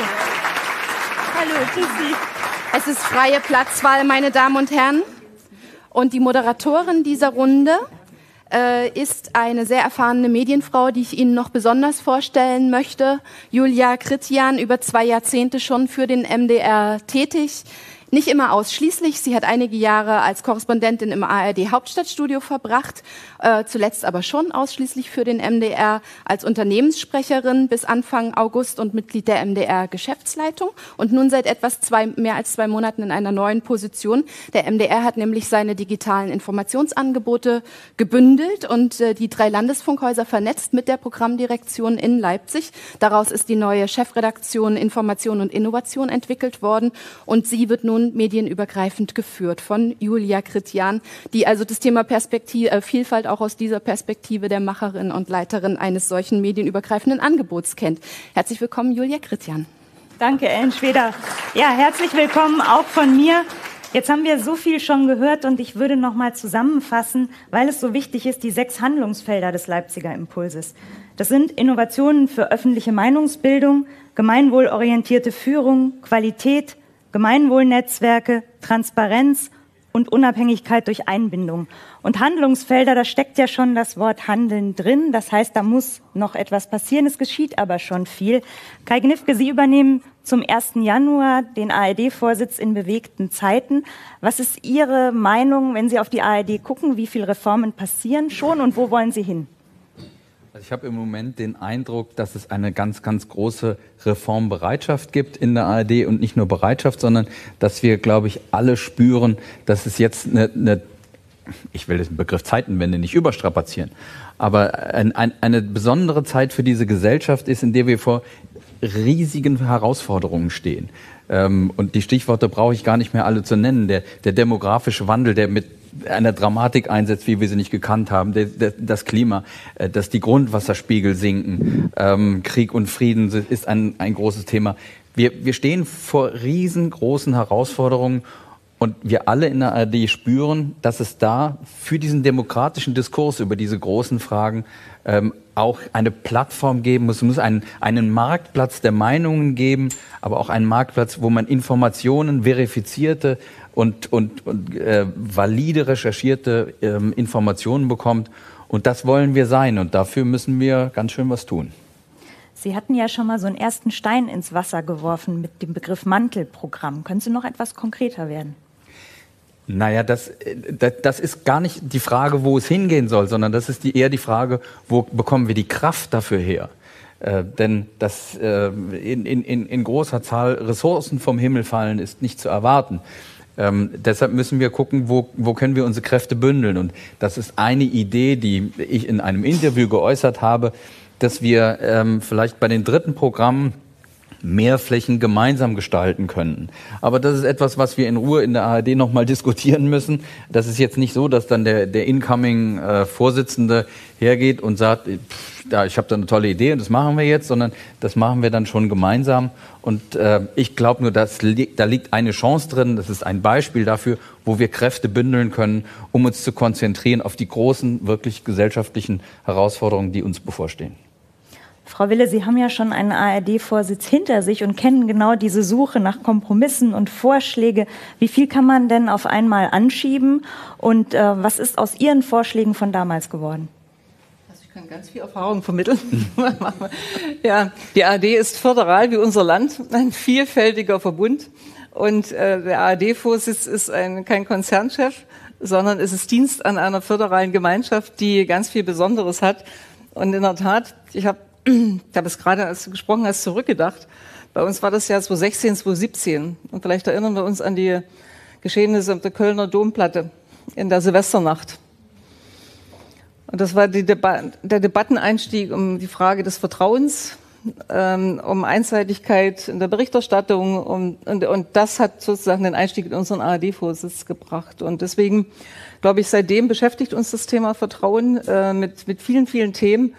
Ein Thema, weil Sie gefragt haben, was habe ich angeschoben, war Diversität. Und wir sind da ganz damals noch, glaube ich, unbedarft. Wir haben uns einfach mal unsere fiktionalen Angebote über eine Studie angeschaut, Diversität in unseren fiktionalen Angeboten, und haben festgestellt, wir sind noch lange nicht so weit, wie wir sein müssten.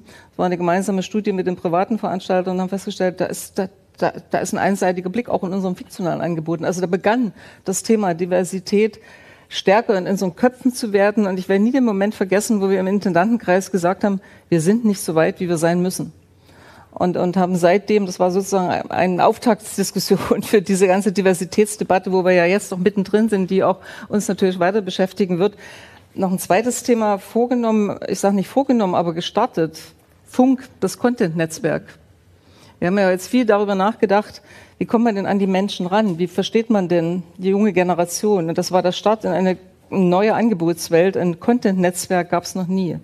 Das war was Besonderes. Das war Suchbewegung, Kennenlernen, Bedürfnisse hinterfragen. In dies, bei den 14- bis 29-Jährigen, das war was Besonderes. Ja, und wir haben uns ja, geeinigt zur Strukturreform größerer Art, die wir noch nicht ganz abgeschlossen haben, aber auch, ich glaube, auch so, ich glaube, ein föderales Gebilde kann trotzdem ähm, harmonisieren und standardisieren ähm, im Interesse, dass man sozusagen mehr Kraft für Vielfalt daraus erwächst, weil wir eben damit auch Beiträge gespart haben, damals durch diese großen Strukturreformen, die immer noch laufen. Ja, das waren so große Themen, die mir in Erinnerung geblieben sind. Herr Grasmück, immer wenn es um Reformdebatten geht, macht irgendjemand den Vorschlag, zumindest kurz mal, man könnte ja auch die Zahl der Landesrundfunkanstalten sich nochmal anschauen. Der eine oder andere kennt das äh, Bonmot, liebevoll will ich sagen, ARD, alle reden durcheinander. Aber eigentlich ist die regionale Vielfalt ja ein Qualitätskriterium und ein ganz wichtiges der ARD. Was macht für Sie die föderale Stärke des saarländischen Rundfunks aus? Ich glaube, es ist ganz wichtig, dass wir Vielfalt auch im Föderalismus tatsächlich auch aktiv sehen. Äh, das hat auch viel mit Binnenpluralität zu tun. Und äh, der Föderalismus, äh, sowohl auf der politischen Ebene als auch im medialen Sektor, der gibt Stabilität. Ähm, dieses Miteinander von großen, mittleren und kleinen, glaube ich, kann sich gegenseitig auch ganz stark befruchten. Die Abstimmungsprozesse, das erleben wir immer mal wieder in der ARD, sind dadurch natürlich kompliziert. Sie sind auch, das sehen wir momentan in der Politik, dadurch auch komplizierter. Aber ich glaube, Deutschland insgesamt hat sehr von diesem föderalen Mediensystem profitiert. Und wir als Saarländischer Rundfunk bringen uns da auch mit unserer Kraft ein, zum Beispiel mit unserer Frankreich-Kompetenz, die wir auch sehr gerne dann im System dann anbieten. Aber wir sind ganz nah äh, bei den Menschen auch durch diesen föderalen Rundfunk. Und das hat auch ganz viel mit Vielfalt zu tun, dass man überhaupt die Probleme, die ja oft im regionalen, im lokalen dann stattfinden, überhaupt gesehen werden. Und das müssen wir glaube ich, uns erhalten. Und ähm, von daher bin ich natürlich ein großer Freund davon, zusammen sicherlich auch mit Yvette Gerner, dass äh, auch die kleinen Anstalten weiterhin die Chance haben werden, sich in diesen Dialog mit einzubringen und Programm für die Menschen zu machen. Das ist in einer Zeit, wo wir, es ist ja heute Morgen schon ganz oft erwähnt worden, wo die Gesellschaft sich immer in immer kleineren Blasen versammelt. Ganz, ganz wichtig, dass wir unseren Auftrag für diese Gesellschaft erfüllen können. Wir können ihn aber auch nur erfüllen, wenn wir wissen, wo die Probleme bei den Menschen liegen. Jetzt haben Sie die Wichtigkeit der regionalen Inhalte betont. Herr Knifke hat aber auch gesagt, wir brauchen ja Kraft und Stärke auch für den digitalen Wandel. Ist es vorstellbar oder möglich zu sagen, bei anderen gemeinsamen Strukturen, ich rede mal von Verwaltungen oder Personalabteilungen, dass man dort Synergien in der ARD noch stärker in den Blick nimmt? Also ich glaube, gerade weil Kai Knifke äh, auf der anderen Seite sitzt, der SR und äh, der SWR haben an vielen Stellen schon unter Beweis gestellt, dass wir sehr eng und sehr gut kooperieren können. Wir haben zum Beispiel schon ein gemeinsames Mantelprogramm äh, äh, mit dem SWR zusammen. Wir haben vor ein paar Jahren, da war ich persönlich auch beteiligt, ähm, ein gemeinsames Archiv als gemeinsame Hauptabteilung äh, entwickelt. Wir haben ein gemeinsames Orchester für Rheinland-Pfalz und das Saarland. Äh, der Beitragseinzug ist eine Kooperation. Die Revision teilen wir uns. Also wir haben ein sehr, sehr äh, gutes und hohes Know-how an dieser Stelle. Und ich sage auch mal, das stellen wir auch sehr gerne auch anderen zur Verfügung. Jetzt in diesem Prozess, wo es auch darum geht, Ressourcen freizuschaufeln, um eben äh, äh, besseres Programm für die Menschen zu machen, dort wo sie sind, nämlich äh, zunehmend auch auf Social-Media-Plattformen. Frau Gerner, gerade die Kleinen sind ja gerne auch mal besonders aktiv und wendig. Radio Bremen gilt als eine der Innovationsschmieden in der ARD. Welche Rolle spielen Dialog und Diskurs bei Innovationen? Na, das ist, ähm, steht bei uns mit im Zentrum ähm, uns, unseres Tuns. Also in, in, der, in, in so einer föderalen Gemeinschaft, die Martin Grasmöck und auch die beiden anderen hier auf dem Podium ja schon dargestellt haben, ist es natürlich wichtig, dass man auch jeder besondere Kompetenzen mit einbringt. Wir sind, wir, ähm, Radio Bremen ist in einem kleinen Bundesland unterwegs und aktiv und wir haben natürlich eine besondere Chance, ganz eng auch Bindung zu unseren ähm, Hörerinnen, Hörern, Zuschauerinnen, Zuschauerinnen, Nutzern und Nutzerinnen herzustellen, um mal alle Plattformen, auf denen man aktiv ist, zu nennen und, ähm, und, da, ähm, und das zu nutzen, um zu überlegen, wie können wir da noch besser werden, das ist eine totale Herausforderung, macht auch totale Freude. Und um es mal jetzt zu konkretisieren, wir kommen ja aus abstrakten Debatten mal so ein bisschen runterzubrechen. Es gibt es auch in anderen Landesrundfunkanstalten. Ich weiß, der MDR hat einen Publikumsbeirat. Wir haben zum Beispiel sowas wie die Radio Bremen Meinungsmelder, bei denen wir fast wöchentlich oder zweiwöchentlich zu verschiedenen Themen die Menschen befragen, wie sie dazu stehen. Das machen viele, ja. Das ist ja nichts Neues. Aber das Interessante ist, dass die Menschen sagen können, dass sie auftreten können mit ihrer Meinung, dass sie dann im Programm bei uns wieder gespiegelt werden und dass wir dadurch im Programm erstmal die Menschen, den Menschen die Stimme direkt geben und dass wir dann damit auch Debatten nochmal anstoßen und unsere Berichterstattung damit erweitern. Das versuchen wir natürlich auch auf anderen Dingen. Wir haben es im Sommer mit der Mediathek, Kai, haben wir einen Versuch aus, hatten wir einen Pilotversuch und haben überlegt, ob wir in der Mediathek nicht auch eine Debatte, ein Dialogformat machen können, so dass wir es nicht nur auf Social Media machen müssen und hatten dann einen interessanten Versuch. Hat, ich kann nur sagen, man wird gefunden, auch mit wenigen Rabiatformaten wird so ein neues Tool gefunden, ohne dass es große Werbung gibt. Das hat auch Nachteile, wenn es gerade einen kleinen Shitstorm auslöst bei dem einen, bei einem Rabiatformat. Aber ich glaube, solche Versuche immer mal wieder schnell innerhalb von wenigen Wochen zu organisieren, das ist bei uns möglich und diese Kompetenz bringen wir gerne in diese große Gemeinschaft und profitieren ja auch davon. Jetzt klingt es schon an, Vielfalt heißt mittlerweile ja auch immer Vielfalt der Ausspielwege. Ich glaube, wir kennen alle untereinander Beispiele in deutschen öffentlich-rechtlichen, deswegen vielleicht die Frage in die Schweiz und nach Österreich. Welche Innovationen bei Dialog und Diskurs sind Ihnen aus Ihren Häusern zuletzt bekannt? Welche haben Sie überrascht? Und weil wir alle so selten auch mal übers Scheitern sprechen, was ist vielleicht auch mal schiefgegangen? Ich nehme an, die Frage geht an mich. Sehr gerne. Ja, herzliche Grüße nach Leipzig. Ja, das ist eine entscheidende Frage, effektiv. Noch einmal sehr konsequent das Publikum ins Zentrum gestellt. Das klingt jetzt so selbstverständlich, ist es aber effektiv noch nicht. Und was bedeutet das? Wir haben zahlreiche Konzepte lanciert, neue Sendungen entwickelt, die viel stärker interaktiv aufgebaut sind, wo das Publikum eben Inputs geben kann, wo im Nachgang zu einer Ausgabe auch ein Dialog stattfindet, wo Impulse aus der Bevölkerung aufgenommen werden. Also wir haben im Programm da diesem Aspekt eine größere Rechnung getragen. Sie haben mich gefragt, was uns überrascht hat. Vielleicht ein Beispiel. Wir sind auch seit längerem in Kontakt mit dem Publikum, wie eben auch gesagt worden ist. Wir haben aber auch gesagt, wenn man eine Digitalstrategie fährt, muss man die Nähe zum Publikum weiterhin auch im richtigen Leben schaffen.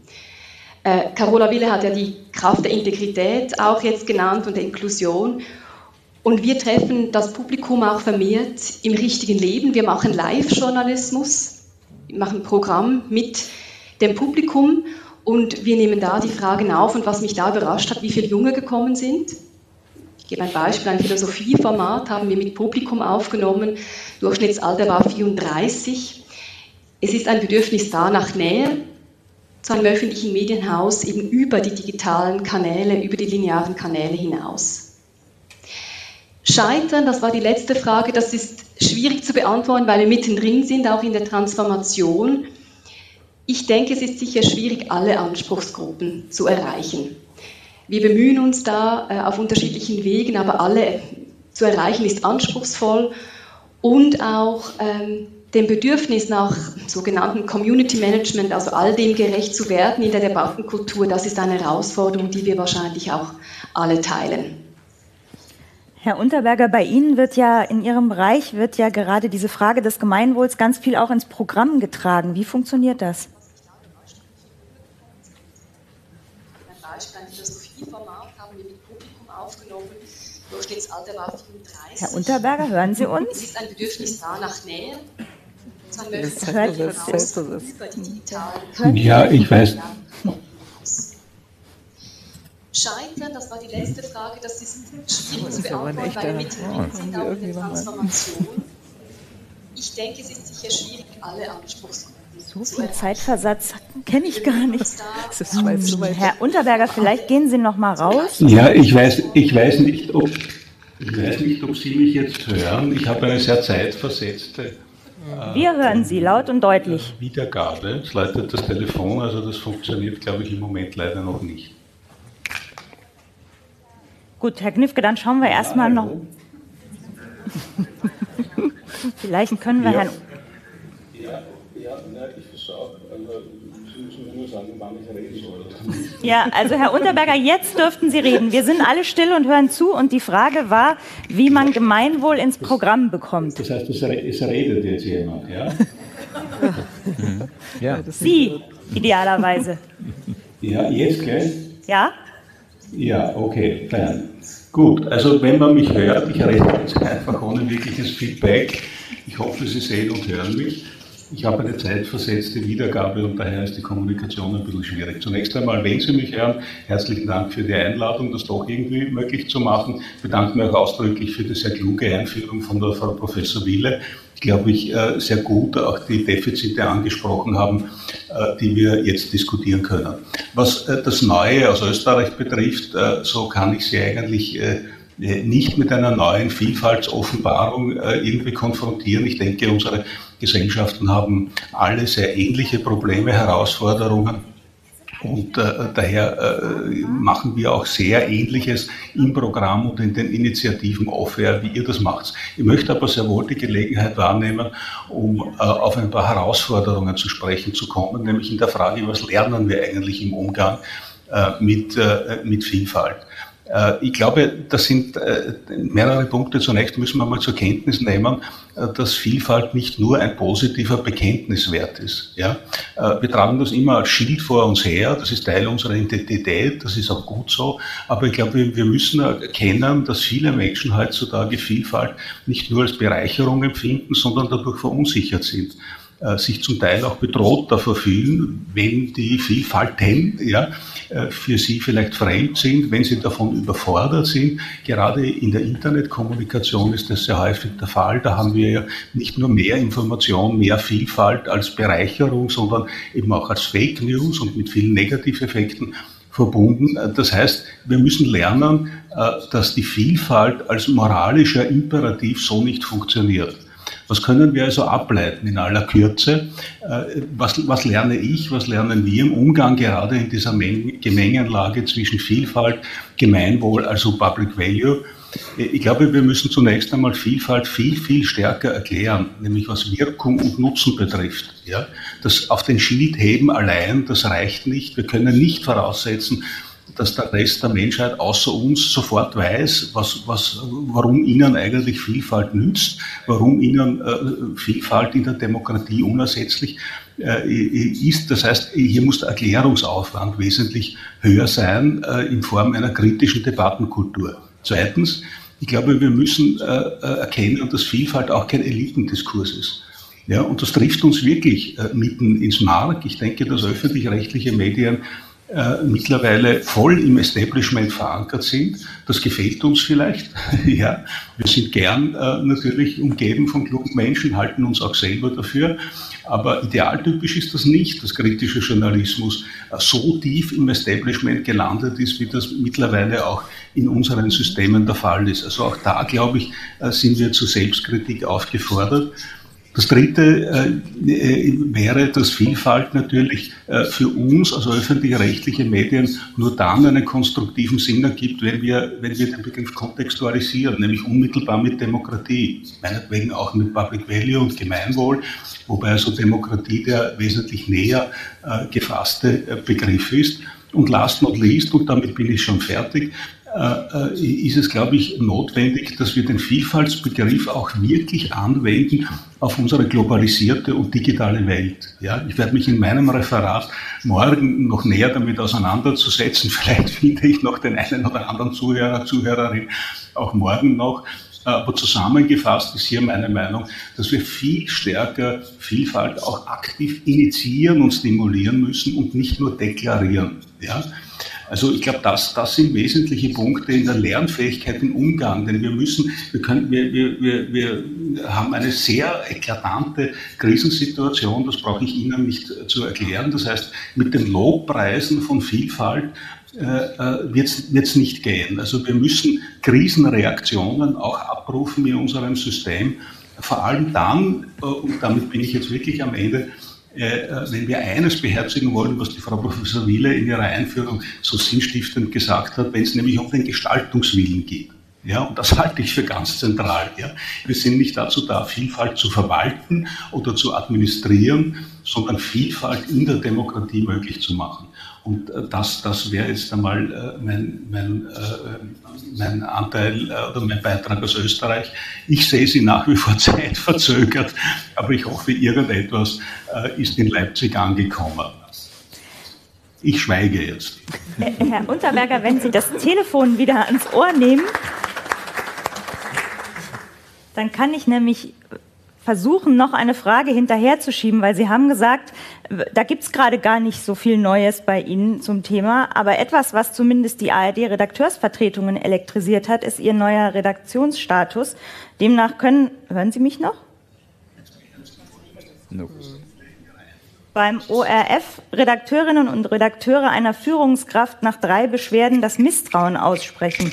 Was sind denn da bisher Ihre ja, Erfahrungen? Oh. Hallo, hören Sie ja? mich? Ich höre Sie. Hat das,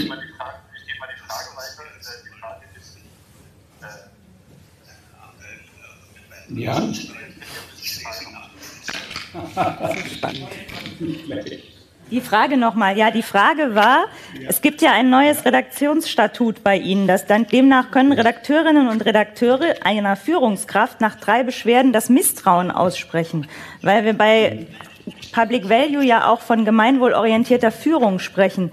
Was sind denn bisher Ihre Erfahrungen mit diesem Ansatz?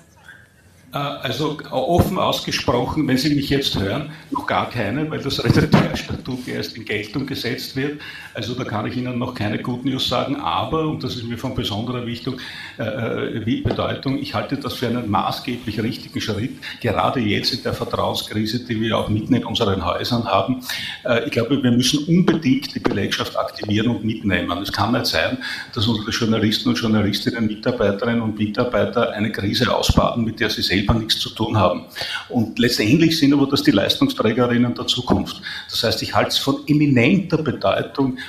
hier jede Art, nicht jede Art, aber kluge äh, Arten von Initiativen zu starten, auch das neue, das junge Gesicht unserer äh, äh, Häuser herzuzeigen. Die haben offen gesagt manchmal mehr Glaubwürdigkeit als das Establishment und die 60-Jährigen so wie ich.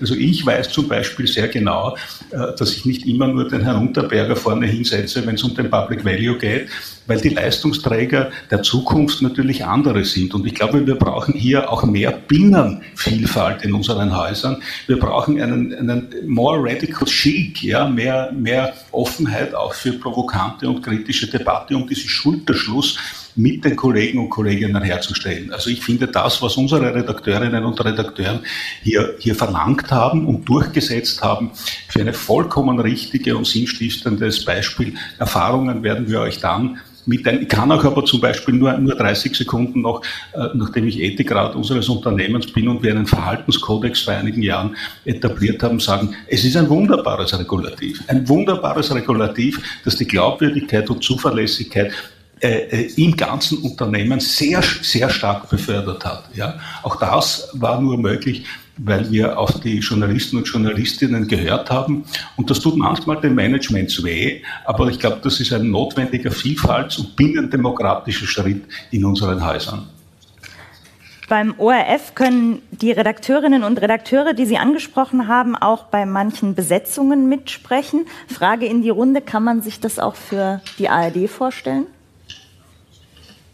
Ja, warum nicht? Also, ähm, also erstens, ich glaube, es ist ja jetzt nicht so, dass es noch gar nicht stattfindet. Ja, also zum Beispiel habe ich, ähm, wir haben letzte Woche den oder vorletzte Woche den die, die Volontärsauswahlkommission gebrieft. Die besteht aus ganz wenigen Führung. Die besteht aus ganz wenigen Führungskräften und vor allem aus Mitarbeiterinnen und Mitarbeitenden und die, weil, weil wir einfach glauben, dass die am besten dazu geeignet sind, das Personal auszuwählen. Wir haben eine hohe Mitsprache beim Personal, durch den Personalrat bei Besetzungen von Führungsfunktionen und im Verwaltungsrat auch. Ich machte, das, das sorgt für Ängste, ja. Es ist auch nicht immer einfach, muss ich zugeben. Es macht jetzt nicht immer nur, weil natürlich unterschiedliche Haltungen und Sichtweisen auf Führung und auf wer, wer ist, was braucht man als Führungskraft, wen hält man in einem Unternehmen, ja, ähm, wen entwickelt man weiter, sich, ähm, sich gegenüberstehen. Aber ähm, ich glaube, das ist total wichtig und notwendig. Es braucht eine transparente Dialogkultur darüber mit, mit den Mitarbeitenden immer wieder. Man muss sich da auch ähm, immer wieder kritisch reflektieren lassen und selbst reflektieren. Und letztendlich braucht es einfach eine, eine anständige Kultur, die natürlich auch die Führungskräfte auszeichnet. Ja, also ich glaube, das ist übrigens grundlegend. Ja, also die, drei, die drei Strikes, die es dann ähm, beim SRG gibt, ähm, jetzt im neuen Redaktionsausschuss. Ich finde, eigentlich muss man noch eins früher ansetzen. Man braucht Führungskräfte, die eigentlich ähm, wissen, wie, wie so eine Binnenkultur Kultur ist, wie man eine demokratische Redaktion steuert und wie man, wie man Mitsprache organisiert. Und dennoch muss es ab und zu auch Hierarchien geben, die einfach Entscheidungen treffen, gerade in den Zeiten und vor den Herausforderungen, vor denen wir stehen. Herr Grasmück, Sie hatten sich auch gemeldet. Ja, ich kann da wirklich aus der Praxiserfahrung nochmal sprechen. Ich war früher mal Vorsitzender unseres Redakteursausschusses, der Programmmitarbeiterausschuss äh, beim Saarländischen Rundfunk heißt und ähm, bin auch jetzt mit den Nachfolgerinnen und Nachfolgern da in einem sehr engen Dialog. Und ich glaube, es darf gar nicht erst so weit kommen, dass es drei Strikes gibt, weil dann hat im Endeffekt auch äh, die Unternehmensleitung ein Stück weit versagt. Also wenn es Probleme gibt, die sich so ähm, äh, ähm, stark äh, auf die Arbeit auswirken. Ähm, das berühmte, äh, leider Gottes immer wieder äh, jetzt zitierte Klima der Angst darf aus meiner Sicht gar nicht erst äh, entstehen. Da muss man vorher handeln. Und deswegen ist es so wichtig, da kann ich Yvette gerne auch nur recht geben und äh, meinem Vorredner aus Österreich, dass wir in einem ganz aktiven Dialog mit der Belegschaft sein müssen. Gerade jetzt in diesem Change-Prozess, in dem wir drin stecken. Äh, weil Veränderung bedeutet, und das sehen wir ja alle, bedeutet ja auch für alle Individuen zunächst einmal Angst. Äh, welche Rolle spiele ich künftig noch? Äh, äh, habe ich, wenn ich äh, fester freier Mitarbeiter bin äh, oder freie Freier, habe ich noch äh, genügend Möglichkeiten, Geld zu verdienen? Das ist eine Frage, die es natürlich auch immer wieder aufkommt, die auch beim RBB eine ganz große Rolle gespielt hat. Ähm, ich bin durch Zufall, ich sehe gerade den Kollegen Steffen Grimberg hier vorne, bin durch Zufall beim RBB vorbeigekommen, als eine Protestveranstaltung gab vor den Türen. Und äh, da war schon zu spüren diese große Diskrepanz. Ich habe dann angehalten, habe ich erkundigt, worum es geht, äh, und die Freien haben protestiert. Und da war diese große Diskrepanz zu spüren zwischen äh, der Geschäftsleitung auf der einen Seite und den Mitarbeiterinnen und Mitarbeitern, die das Programm tragen, auf der anderen Seite. Und ich glaube, wir müssen ganz aufpassen, dass wir in diesem äh, Prozess, in dem wir jetzt drinstecken, alle mitnehmen äh, äh, bei diesen Veränderungen, die anstehen, auch bei den Veränderungen, die im Programm äh, äh, notwendig sind. Und äh, mein, mein Weg, und da ist auch wieder ganz gut, wenn man in einer kleinen Einheit arbeitet, mein Weg zu den Mitarbeiterinnen und Mitarbeitern ist sehr kurz, auch weil ich aus, äh, von dort komme. Und äh, das versuche ich jetzt auch dann zu nutzen im Dialog, um den Laden weiterzuentwickeln. Jetzt hat digitaler Wandel, davon hatten wir es gerade viel mit Kultur zu tun, manchmal aber auch mit Struktur. Herr Knifke, Sie haben ja eine eigene Direktion geschaffen zum Innovationsmanagement. Was sind die Erfahrungen und vielleicht gleich auch die Frage, bei neuen Formaten geht es immer um spitze Zielgruppen. Wie passt jetzt das zu unserem Thema, wenn wir sagen, wir wollen ein gemeinsames Wir schaffen? Wenn Sie erlauben, gehe ich ganz kurz noch auf den vorigen Aspekt ein. Ähm, ich möchte ganz bewusst auch noch mal einen Kontrapunkt setzen. Keine Angst vor Führung. Was die Menschen in den Häusern von uns erwarten, ist Führung, gute Führung, verantwortungsbewusste Führung. Und wenn ich jetzt alles auf die Mitarbeiterschaft ab, abwälze und sage, ach, wählt ihr doch mal jetzt die, die Leute, die wir einstellen, dann wissen wir aus der Organisationssoziologie, dann wird sich das System schön perpetuieren und, und wir werden immer dieselben Menschen im, im Sender haben. Das heißt, es ist auch eine Führungsaufgabe. Was ich zum Beispiel im Haus zusammen mit unserer Vielfaltsbeauftragten wahrnehme und sage, hey, wir gucken jetzt drauf, dass wir aber mindestens ein Viertel Menschen mit Zuwanderungsgeschichte haben. Ein Viertel der, der, der Leute, die zu uns kommen, die ähm, Vielfaltskriterien erfüllen müssen. Und wie gesagt, wenn ich das den Menschen selbst überlasse, äh, wie durch ein Wunder kommen dann immer die gleichen Typen. Ähm, insofern, das ist auch eine Führungsaufgabe und deshalb ähm, sage ich bewusst keine Angst vor Führung. Wir brauchen gute Führung, verantwortungsbewusste, auch eine, eine, eine empathische Führung, aber es ist tatsächlich die Zeit, in der die Menschen, jedenfalls ist das meine Erfahrung von uns, auch erwarten, dass wir auch äh, ihnen Orientierung geben. Welche Erfahrungen haben wir mit unserer Direktion gemacht? Hat einen komplizierten, sperrigen Titel, heißt Innovationsmanagement und digitale Transformation. Ähm, gute Erfahrungen, weil das Signal im SWR ist einfach nicht verhallt, sondern wir haben gesagt, ich möchte diesem Thema einen Platz auf Top-Management-Ebene geben. Das soll jeder wissen. Das ist nicht äh, irgendwas, was wieder vorbeigeht. Ähm, vielleicht werden wir irgendwann eine andere Struktur haben. Aber im Moment brauchen wir einen Innovationsboost. Wir brauchen einen Beschleuniger. Deshalb haben wir das Innovationslabor X-Lab äh, ins Leben gerufen, das zu, diesem, zu dieser Direktion gehört. Wir haben das, was wir früher als Medienforschung, das war eher so eine Fernsehforschung, haben wir jetzt eben auch damit reingepackt, weil Datenanalyse ein zentrales Thema ist für den, für den Erfolg künftig. Und ähm, wir, mir macht es sehr viel Spaß. Also wir haben gerade, was gesellschaftlichen Dialog und Diskurs betrifft, zwei neue Formate an den, an den Start gebracht durch die Hilfe eben dieser neuen Direktion. Eins davon ist das Format Mix Talk, wo wir Menschen zusammenbringen und miteinander diskutieren lassen, die unterschiedlicher Meinung sind. Als, ein, als der Versuch, gesellschaftlichen Diskurs oder gesellschaftlichem Diskurs auch einen Raum zu geben. Und die Zielgruppen, hilft das, da so spitze Zielgruppen zu haben? Es führt, fürchte ich, keinen Weg dran vorbei. Wir brauchen die großen Leuchttürme, vor denen sich die Gesellschaft versammelt. Berufsbiografisch muss jetzt bei mir das Wort Tagesschau kommen. Ähm, aber äh, wenn wir die Breite der Gesellschaft tatsächlich versorgen wollen, dann müssen wir auch spitze Angebote haben. Und dann werden wir uns die verteufelt schwere Frage immer stellen müssen, wie viel Aufwand betreiben wir für kleinere Zielgruppen? Denn das ist unglaublich kraftzehrend, ressourcenbindend. Dessen muss man sich bewusst sein und dann muss man auch manchmal nüchterne Entscheidungen treffen und sagen, hier steht Aufwand und Ertrag für uns in keinem sinnvollen Verhältnis mehr. Aber nochmal, um das Lebenspralle Fülle in seiner Vielfalt auch zu, äh, abzudecken, brauchen wir auch spitze Angebote, ja. Carola Wille hatte ja vorhin ähm, gesagt, dass wir in Deutschland gerade einen Sturm der Kritik gegenüber den öffentlich-rechtlichen Medien erleben. Frau Susanne Wille, und ich hoffe weiterhin, dass die Verbindung steht, in der Schweiz hat man damit ja schon vorher Erfahrungen gemacht, 2018 mit der Initiative Nobillag, die wurde abgeschmettert.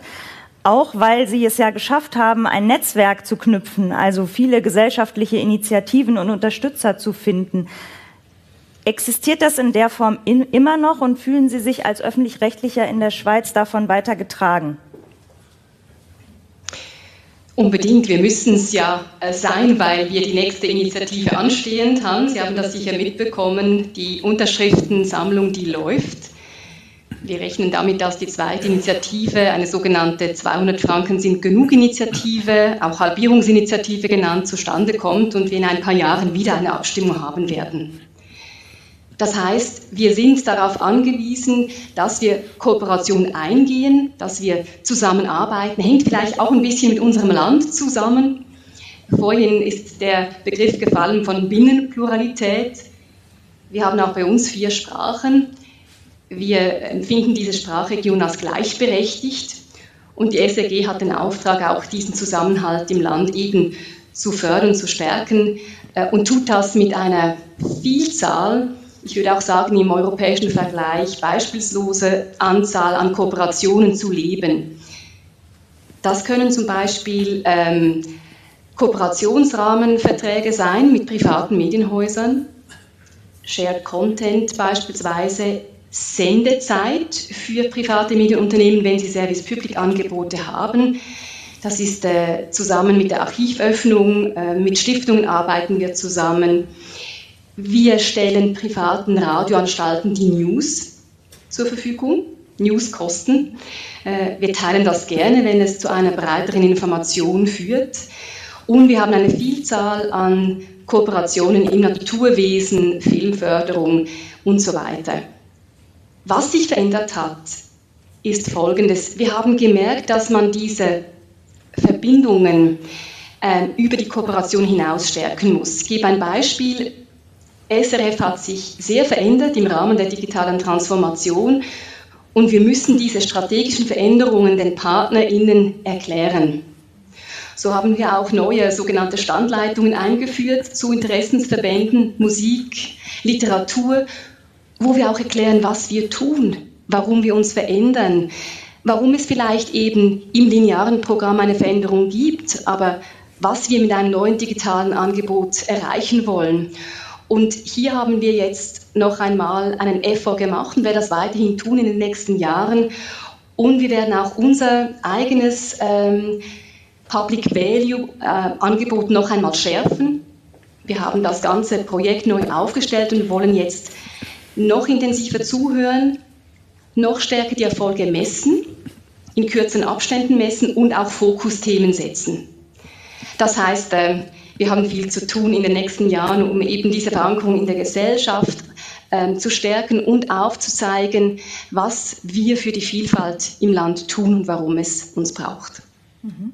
Herr Grasmück, noch intensiver zuhören. Was wäre denn Ihre, Ihr Blick auf Vielfalt in der ARD? Sind wir genug verankert, zum Beispiel in migrantischen Milieus? Ich glaube, wir können da besser werden. Wir müssen da auch besser werden. Und das hat auch ganz viel damit zu tun, die Menschen zu erreichen. Also ich komme vom Sender, der, dessen älteste Sendung äh, Mezzora Italiana heißt. Wir haben eine große italienische Gemeinde äh, im Saarland und äh, habe auch äh, sehr darum gekämpft, dass diese Sendung auch weiterhin geben wird. Äh, wir arbeiten natürlich auch, auch sehr viel Deutsch-Französisch, ähm, aber wir haben natürlich ganz andere Migrationshintergründe inzwischen Ähm, äh, viele von uns haben versucht, jetzt äh, ukrainische Sendungen, wir haben eine, eine Kindernachrichtensendung äh, äh ins Leben gerufen, äh, ähm, die wir dort anbieten äh, in ukrainisch. Aber ich glaube, dass wir um diese Vielfalt auch im Migrationsmilieu anzubieten, auch das Netz am Ende viel besser nutzen können. auch dort können wir ähm, ähm, dann Kompetenzen in der ARD bündeln. Ich glaube, da können wir viele Ressourcen auch dann nochmal heben und äh, uns dort weiterentwickeln. Aber insgesamt, glaube ich, ist es ganz wichtig, dass es auch sonst niemand in dieser Gesellschaft gibt, der diesen Job auch so erfüllen kann, wie wir es tun. Und diesen Wert ähm, wird, äh, spielt ja an allen Stellen, ob in den Vorträgen oder jetzt hier auf dem Podium, äh, immer wieder eine Rolle, diesen Public Value nicht nur, sondern auch den Wert, den der öffentlich-rechtliche Rundfunk für diese Gesellschaft darstellt. Das möchte ich an dieser Stelle nochmal betonen. Der ist weitaus höher als das, was er diese Gesellschaft kostet. Davon bin ich wirklich zutiefst überzeugt. Ähm, das haben wir vielleicht nicht gut genug äh, transportiert und das wird vielleicht auch nicht gut genug gesehen. Ähm, aber wenn wir in einer Welt sind, die sich gerade auch im medialen Bereich durch die großen Tech-Konzerne sehr globalisiert, ähm, dann muss doch auch auch in der Medienpolitik, ist wirklich nochmal ein Appell äh, äh, an die Medienpolitik selbst und an die Politik, nochmal gesehen werden, dass dieses wertvolle System öffentlich-rechtlicher Rundfunk äh, für diese Gesellschaft, die, äh, ob das Migrationsthemen sind oder ganz andere Themen, auch soziale Themen, gerade so in ganz unterschiedliche Richtungen davontdriftet, dass man diese Gesellschaft zusammenhalten muss. Und da sehe ich uns, aber auch alle Qualitätsmedien, will ich hier auch noch mal ganz ausdrücklich betonen, auch im dualen System, äh, natürlich auch im Printsektor, in einer ganz großen Pflicht. Und in dieser jetzigen Situation, wo wir uns auch ein Stück weit wieder neu erfinden müssen, jetzt diese Krise zu haben, ist natürlich total fatal. Und äh, äh deswegen appelliere ich auch noch mal an die Politik, äh, äh, zu sehen, was dieses System für die Gesellschaft, auch für die politische Meinungsbildung am Ende leisten kann ähm, äh, und äh, auch für die Integration verschiedener äh, äh, kultureller äh, Hintergründe. Ich glaube, da sind wir sehr gut schon, aber wir können noch viel besser werden. Mhm. Ich will, wichtiger Punkt, ich will auf das nächste Handlungsfeld gucken, Vielfalt und Unabhängigkeit durch Einbindung. Herr Knifke, Sie haben es schon angesprochen, Ihre berufliche Vergangenheit war bei der Tagesschau sehr lange und da kommt immer die Frage nach den Tagesthemen, Kommentaren und dem Meinungsspektrum. Ist das Meinungsspektrum in der ARD groß genug und wie könnte man es ganz konkret vielleicht noch größer ziehen? Es ist unhöflich, eine Frage mit einer Gegenfrage zu beantworten. Deshalb sehen Sie es mir nach. Ähm, immer wenn ich das höre, frage ich ähm, Menschen, die mich, die mich darauf ansprechen, sage ich, was soll ich denn tun? Soll ich jetzt beim nächsten Einstellungsverfahren erstmal fragen, wo stehst du denn politisch? Äh, was denkst du so? Also mit so Art von Gesinnungsschnüffelei haben wir in diesem Land nicht die allerbesten Erfahrungen gemacht, um es mal vorsichtig zu sagen.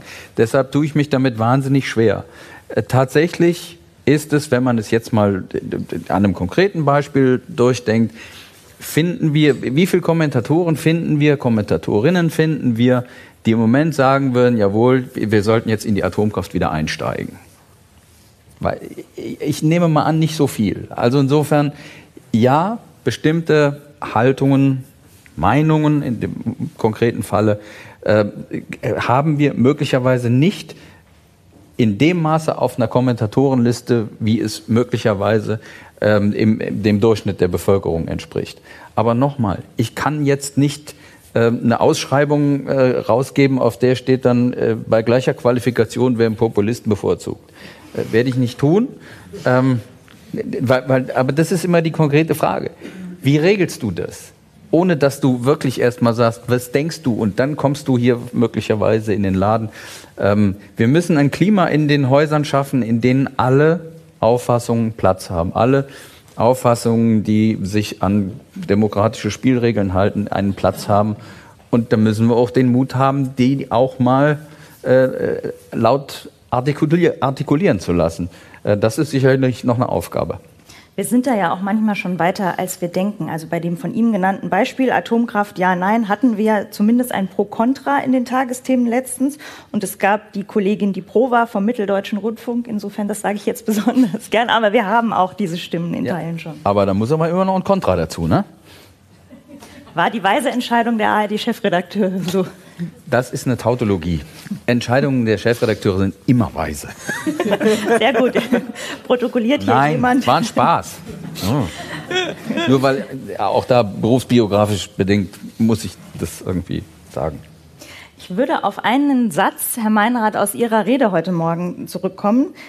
All das haben wir als Anspruch formuliert, haben Sie heute Morgen schon gesagt. Und dann geht es weiter. Wie sieht die Realität aus? Haben die Verantwortlichen den Mut zur kompetenten Kritik in der Berichterstattung, aber auch die Fähigkeit zur Selbstkritik und transparenten Fehlerkultur? Frau Wille, haben wir das? Ich sage mal ja, aber wir müssen weiter dran arbeiten. Würde ich jetzt mal salomonisch sagen. Ähm, ich fange mal an mit transparenter Fehlerkultur. Ähm, ich glaube, wir sind einen Schritt gegangen. Äh, der eine oder andere, was Sie vielleicht entdeckt haben, kennt Sie.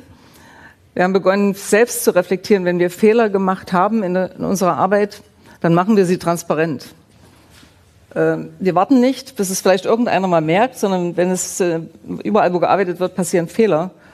Und deswegen gibt es beim Mitteldeutschen Rundfunk, aber ich weiß auch in vielen anderen Häusern mittlerweile ganz klar Fehlerkorrekturseiten, ähm, wo dann man nachlesen kann, dann und dann der Fakt gesagt, richtig ist das. Ein Problem habe ich immer, wenn man die echt suchen muss. Und wenn man so eine Art versteckte Fehlerkultur hat an der Stelle. Also da muss man sicherlich drüber nachdenken, was heißt das, ähm, um das auch deutlich zu machen, dass wir transparent mit unseren Fehlern wirklich umgehen. Ähm, Stichwort Transparenz. Äh, wir haben ja viel jetzt gerade in den Krisendebatten gehört. Ihr müsst nicht nur euer Compliance-System verändern, ihr müsst noch viel transparenter werden. Das war einer der großen Vorwürfe. Und richtig ist, wer Transparenz verspricht, muss Transparenz halten. Und wenn wir an der einen Stelle sagen, wir, da kann man nachlesen, die, die Jahresvergütung von Intendantinnen und Intendanten, dann muss man sie auch vollständig dort haben. Sonst ist das nicht transparent und das kostet uns ein Stück Glaubwürdigkeit an der Stelle. Und deswegen ist, glaube ich, ist aber ganz entscheidend, und deswegen bin ich wieder bei der Kulturthematik, dass wir tatsächlich es vorleben von der Führungsebene, Transparenz im Führungshandeln, ich kann nicht jedem Interesse gerecht werden, aber ich kann transparent nachvollziehbar machen, warum ich bestimmte Entscheidungen treffe. Das kann ich machen. Und, und dafür eine Kultur zu haben, dass sozusagen die Dinge transparent gemacht werden, dass man da auf einer Sachebene darüber diskutiert, ist für die Häuser, glaube ich, sehr, sehr wichtig. Ich glaube, wir waren auch eine Erfahrung der jetzigen Zeit noch nie so viel unterwegs den, bei den Kolleginnen und Kollegen mit tausenden Kolleginnen und Kollegen in MS Teams schalten, zu erklären, zu erläutern, einzuordnen, was passiert da gerade? Was heißt es für uns? Warum, warum ist das ein Thema? Warum müssen wir uns damit beschäftigen? Wo ist es aber auch möglicherweise kein Thema für uns?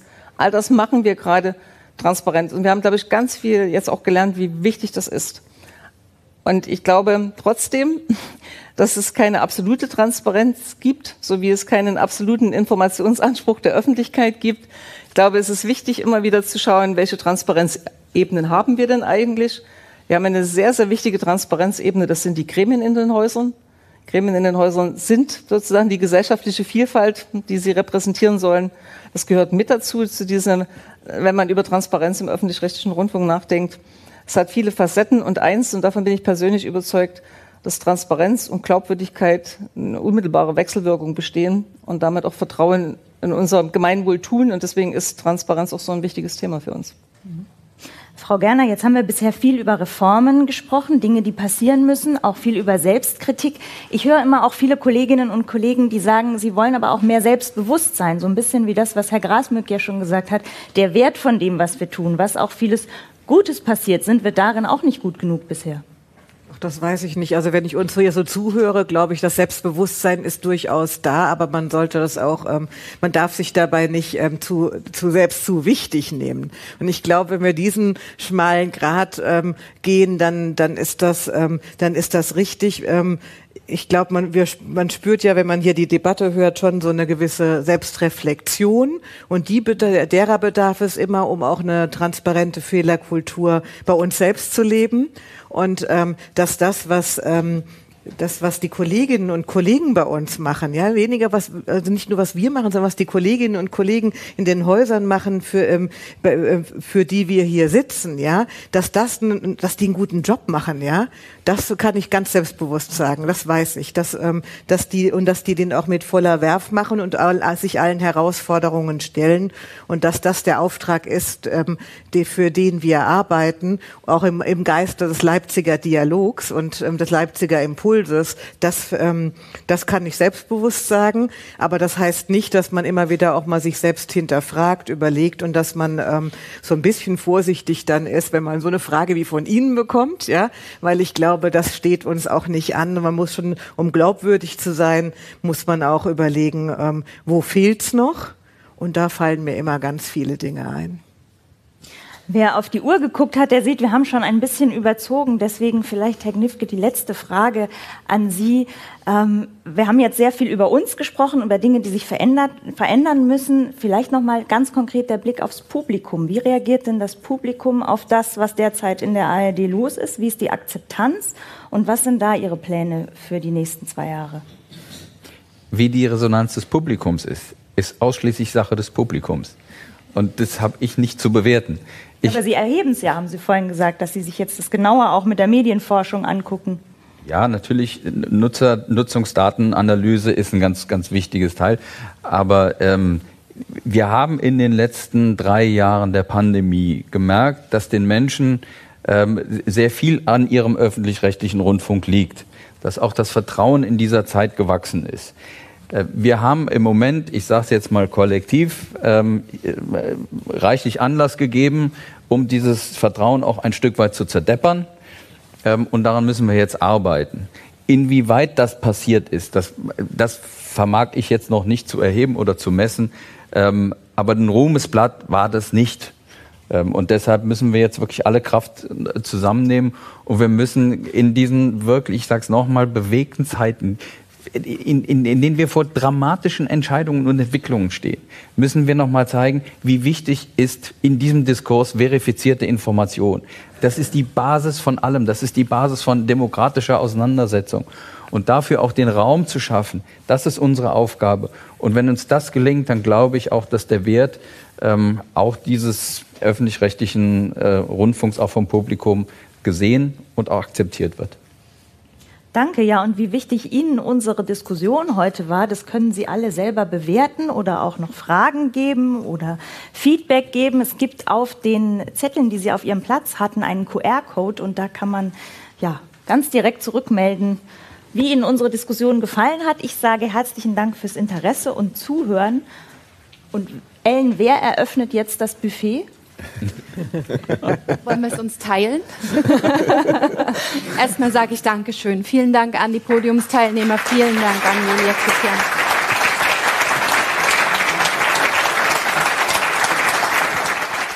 Über die Freigabe des folgenden Vortrags für diesen Medienmagazin-Podcast bin ich besonders dankbar. Er heißt Klimawandel als journalistisches Thema. Ein sehr generell anmutendes Thema, bei dem man nicht vermutet, dass man es in einer Viertelstunde bewältigen könnte. Aber Dr. Sibylle Ander hat es mit ihrer klaren und strukturierten Sprache geschafft, die Problematik auch für ein Nicht-Fachpublikum zu erläutern. Ich zitiere aus dem Ankündigungstext Sibylle Anderl studierte Physik und Philosophie und forschte nach der Promotion zu Sternentstehung und Wissenschaftsphilosophie. Seit 2017 ist sie Redakteurin im Feuilleton der Frankfurter Allgemeinen Zeitung und seit 2021 leitet sie dort das Wissenschaftsressort. 2017 und 2022 veröffentlichte sie Sachbücher bei den Verlagen Karl Hanser und CH Beck. Sie ist Mitherausgeberin der Kulturzeitschrift Kursbuch und hostet das monatliche Magazin Space Night Science in ARD Alpha. Dr. Sibylle Anderl am 6. Oktober 2022 in Leipzig bei der zweiten Public Value Konferenz.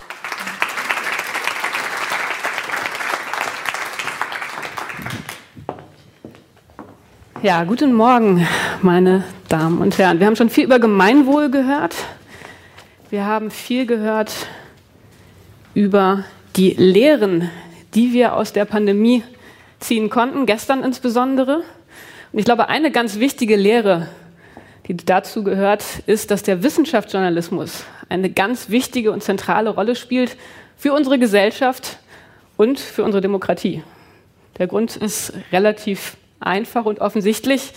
Die großen Aufgaben, vor denen wir in unserer Gesellschaft stehen, die erfordern ein wissenschaftliches Verständnis und ein technologisches Verständnis.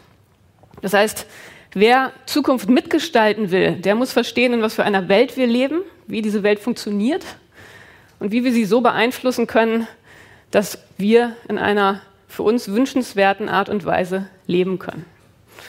Und dieses Wissen, das muss aus der Forschung in die Öffentlichkeit transferiert werden. Das ist etwas, was nicht Wissenschaftler und Forscher selbst vermögen.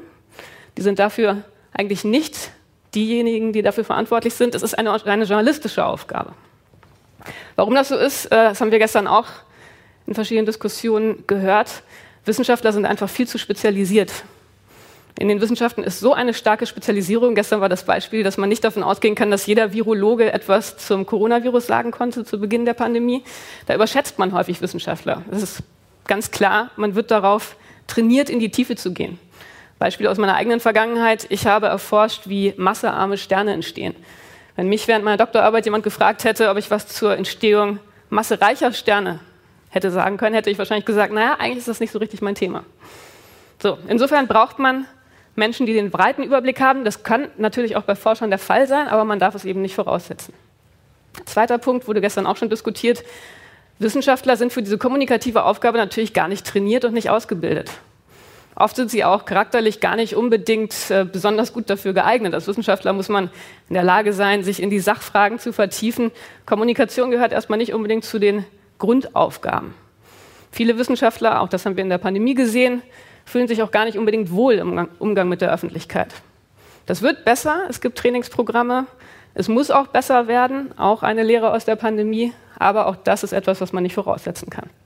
Dritter Punkt darf man auch nicht vergessen, natürlich haben Wissenschaftler in verschieden großem Maße auch ein Eigeninteresse. Sie stehen für ihre Institutionen, sie stehen für die eigene Forschung und insofern braucht man eine kritische Instanz in Form der Journalisten, die das Ganze kritisch einordnen können und vermitteln können. Also insofern dieser Wissenstransfer aus der Forschung in die Öffentlichkeit, das ist eine journalistische Aufgabe. So, in der Pandemie haben wir gesehen, dass das eben tatsächlich die Aufgabe des Wissenschaftsjournalismus ist. Die Pandemie war und ist eine ja, große Herausforderung gewesen, eine große Chance für den Wissenschaftsjournalismus. Der Wissenschaftsjournalismus hat von der Zeit, glaube ich, extrem profitiert, weil eben diese Wichtigkeit so deutlich geworden ist. Gleichzeitig hat der Wissenschaftsjournalismus aber auch gesehen, wo die Schwierigkeiten stecken in der Vermittlung. Und diese Schwierigkeiten, die Herausforderungen, vor denen wir stehen, die haben wir in der Pandemie sozusagen als eine Art ernsten Testlauf schon mal versuchen können zu meistern. Aber es ist, glaube ich, klar, und das haben wir auch gerade gehört, die Jahrhundertaufgabe, die steht uns erst bevor. Und das ist der Klimawandel. Und insofern müssen wir Wissenschaftsjournalismus ganz viele Fragen beantworten, um diese Aufgabe tatsächlich lösen zu können. Das ist äh, ein Cartoon, der das Ganze veranschaulicht, auf Twitter gefunden. Äh, Covid kam uns natürlich vor wie eine sehr große, wichtige Herausforderung war es natürlich auch, aber wir dürfen nicht vergessen, da kommt einfach noch viel mehr. Und der Klimawandel ist, glaube ich, das, was wir absolut medial natürlich nicht vergessen dürfen. Das haben wir jetzt mehrfach gehört. So, ich könnte jetzt heute ähm, die Zeit damit nutzen, zu berichten, wie wir bei der Frankfurter Allgemeinen Zeitung mit dem Thema umgehen. Das würde Sie wahrscheinlich mittelmäßig interessieren. Äh, ich möchte meine Zeit lieber dafür nutzen, die spezifischen Herausforderungen vorzustellen, die ich im Umgang mit dem Klimawandel journalistisch sehe. Viele Punkte haben wir gestern in den Diskussionen schon gehört, ähm, aber vielleicht ist es eine gute Grundlage für die folgende Diskussion, das einfach nochmal gesammelt und kompakt aufzulisten. Erster Punkt, Unsicherheiten, Kommunikation von Unsicherheiten, kam auch gerade schon im Vortrag zur Sprache. Das Erdklima ist ein unglaublich komplexes, nicht lineares System. Ganz, ganz viele Faktoren spielen da eine Rolle, ganz, ganz viele Einflüsse sind wichtig. Und viele dieser Faktoren und Einflüsse, die verstehen wir einfach noch nicht komplett. Da darf man sich nichts vormachen. Also insofern kann man nicht so tun, als wäre das Wissen, das die Klimawissenschaften produzieren, immer vollständig sicheres Wissen. Das Wissen der Klimawissenschaften ist Wissen unter Unsicherheiten. Und das ist eine ganz wichtige kommunikative Aufgabe, deutlich zu machen, dass dieses Wissen unter Unsicherheiten etwas fundamental anderes ist als Unwissen. Denn es ist belastbares Wissen, wenn man weiß, wie man mit Unsicherheiten umzugehen hat. Und das ist etwas, was Wissenschaftler wunderbar beherrschen. Also der Umgang mit Unsicherheiten ist ein ganz, ganz zentraler Punkt, eine ganz zentrale Kernkompetenz aller Wissenschaftler. Das zu vermitteln ist natürlich eine große Herausforderung, weil das schnell missverstanden werden kann. Ähm, da kann ich nur aufgreifen, was wir gestern auch in der Diskussion gehört haben. Meine Erfahrung ist da, Transparenz ist wahnsinnig wichtig, wird von den Lehrer, äh, Lesern, Hörern und Zuschauern, glaube ich, sehr gewertschätzt. Aber es erfordert Mut, diese Unsicherheiten offen zu kommunizieren. Der IPCC macht das sehr, sehr vorbildlich. Auch das haben wir gerade gehört. Da gibt es Richtlinien, die ganz klar machen, wie äh, die entsprechenden Autoren in den Berichten des IPCC mit Unsicherheiten umgehen sollen. Also was es heißt, wenn sie schreiben, etwas ist praktisch sicher oder es ist wahrscheinlich oder es ist sehr wahrscheinlich. Und das müssen wir, glaube ich, auch ganz klar in die Öffentlichkeit kommunizieren. Weiterer wichtiger Punkt, man muss transparent machen, wie man auf der Grundlage von unsicherem Wissen trotzdem begründete Entscheidungen treffen kann. Das ist, glaube ich, auch ein ganz, ganz wichtiger Punkt, denn das ist die große Gefahr, dass wir sagen, wir handeln so lange nicht, bis wir sicheres Wissen ähm, besitzen. Denn dieses sichere Wissen, das werden wir nicht haben, das liegt einfach in der Natur der Sache. So, das sind die Dinge, die, glaube ich, bei der Kommunikation von Unsicherheiten sehr wichtig sind. Damit zusammenhängt der zweite Punkt, die Kommunikation der wissenschaftlichen Methoden. Die sind bei der Klimawissenschaft natürlich auch recht komplex. Statistik spielt eine wichtige Rolle, wissen wir auch alle. Das ist was, was sehr wenig intuitiv ist. Ähm, wir kennen psychologische Studien, die zeigen, wie schlecht wir Menschen darin sind, statistische Zusammenhänge wirklich zu verstehen. Ähm, und da muss man journalistisch versuchen, dagegen zu wirken. Auch da haben wir in der Pandemie schon viel gelernt, viel trainiert. Wir kennen oder wir erinnern uns alle noch an die Beispiele. Also zum Beispiel die Frage, warum sind die Intensivstationen mit geimpften Menschen voll am Anfang der Impfkampagne? Naja, wenn alle geimpft sind, dann äh, ist das erstmal eine logische Geschichte, aber es braucht ein Verständnis von Vorwahrscheinlichkeiten. So, und da gibt es natürlich wahnsinnig viele Beispiele. Das ist wichtig in der Vermittlung, ist sehr schwierig in der Vermittlung. Dann zweiter Punkt, wissenschaftliche Daten. Evidenz ist ein Begriff, den wir jetzt schon auch sehr häufig gehört haben. Klingt so einfach. Die Daten, die Beobachtungen zeigen das und das. Aber wer mal selber Daten aufgenommen hat, der weiß, wie schwierig und komplex dieses Vorgehen ist. Man muss verstehen, wo die Daten herkommen, welche Messverfahren angewendet wurden, ob die Daten wirklich verlässlich sind. Also gerade bei den Klimawissenschaften gibt es so viele verschiedene unterschiedliche Datenarten, also Satellitendaten, dann gibt es Messdaten. Ein schönes Beispiel ist äh, die Messung von Wassertemperaturen, wo sich irgendwann herausstellte, das hängt auch davon ab, welcher Eimer für die Messung benutzt wurde, wie gut der Eimer isoliert ist. Das sind alles Dinge, die man irgendwie im Hinterkopf behalten muss. Man kann nicht einfach sagen, die Daten zeigen das. Und dann natürlich das ganz große Thema wissenschaftliche Modelle. Auch das ähm, sagt sich so oft so einfach, die Modelle zeigen Folgendes. Aber es gibt ganz viele verschiedene Arten von Modellen, verschiedene Arten von Komplexität. Und es ist nicht so einfach, dass man sagen kann, ein komplexeres Modell ist automatisch das bessere Modell. Man muss immer Modelle im Kontext ihres Zweckes verstehen ja, da könnte ich jetzt noch eine Stunde weiter drüber reden. Das ist ein sehr, sehr großes Thema, aber es ist ein Thema, glaube ich, das wirklich wichtig ist in der Kommunikation, um Vertrauen zu schaffen und um die Inhalte rüberzubringen. Ein drittes wichtiges und sehr sensibles Thema habe ich äh, mit dem Begriff der Normativität überschrieben. Also das Problem der Interessengeleitetheit. Das ist ein ganz großes Thema. Da sind auch mindestens drei verschiedene Punkte unter diesem ähm, übergeordneten Begriff versammelt. Klar, auch das haben wir schon gehört. Das Klimathema ist ein Thema, was sehr, sehr stark durch Interessen geleitet wird. Es gibt Akteure in der Diskussion, die ein starkes Interesse daran haben, die öffentliche Diskussion in einer bestimmten Art und Weise zu beeinflussen. Politische Akteure, ökonomische Akteure. Warum das so ist, ist auch klar. Der Klimawandel zeigt ein Scheitern der freien Marktwirtschaft. Die Gefahr ist, äh, dass man zu stark reguliert, wenn man Anhänger des Neoliberalismus ist, dann ist das natürlich eine große Gefahr.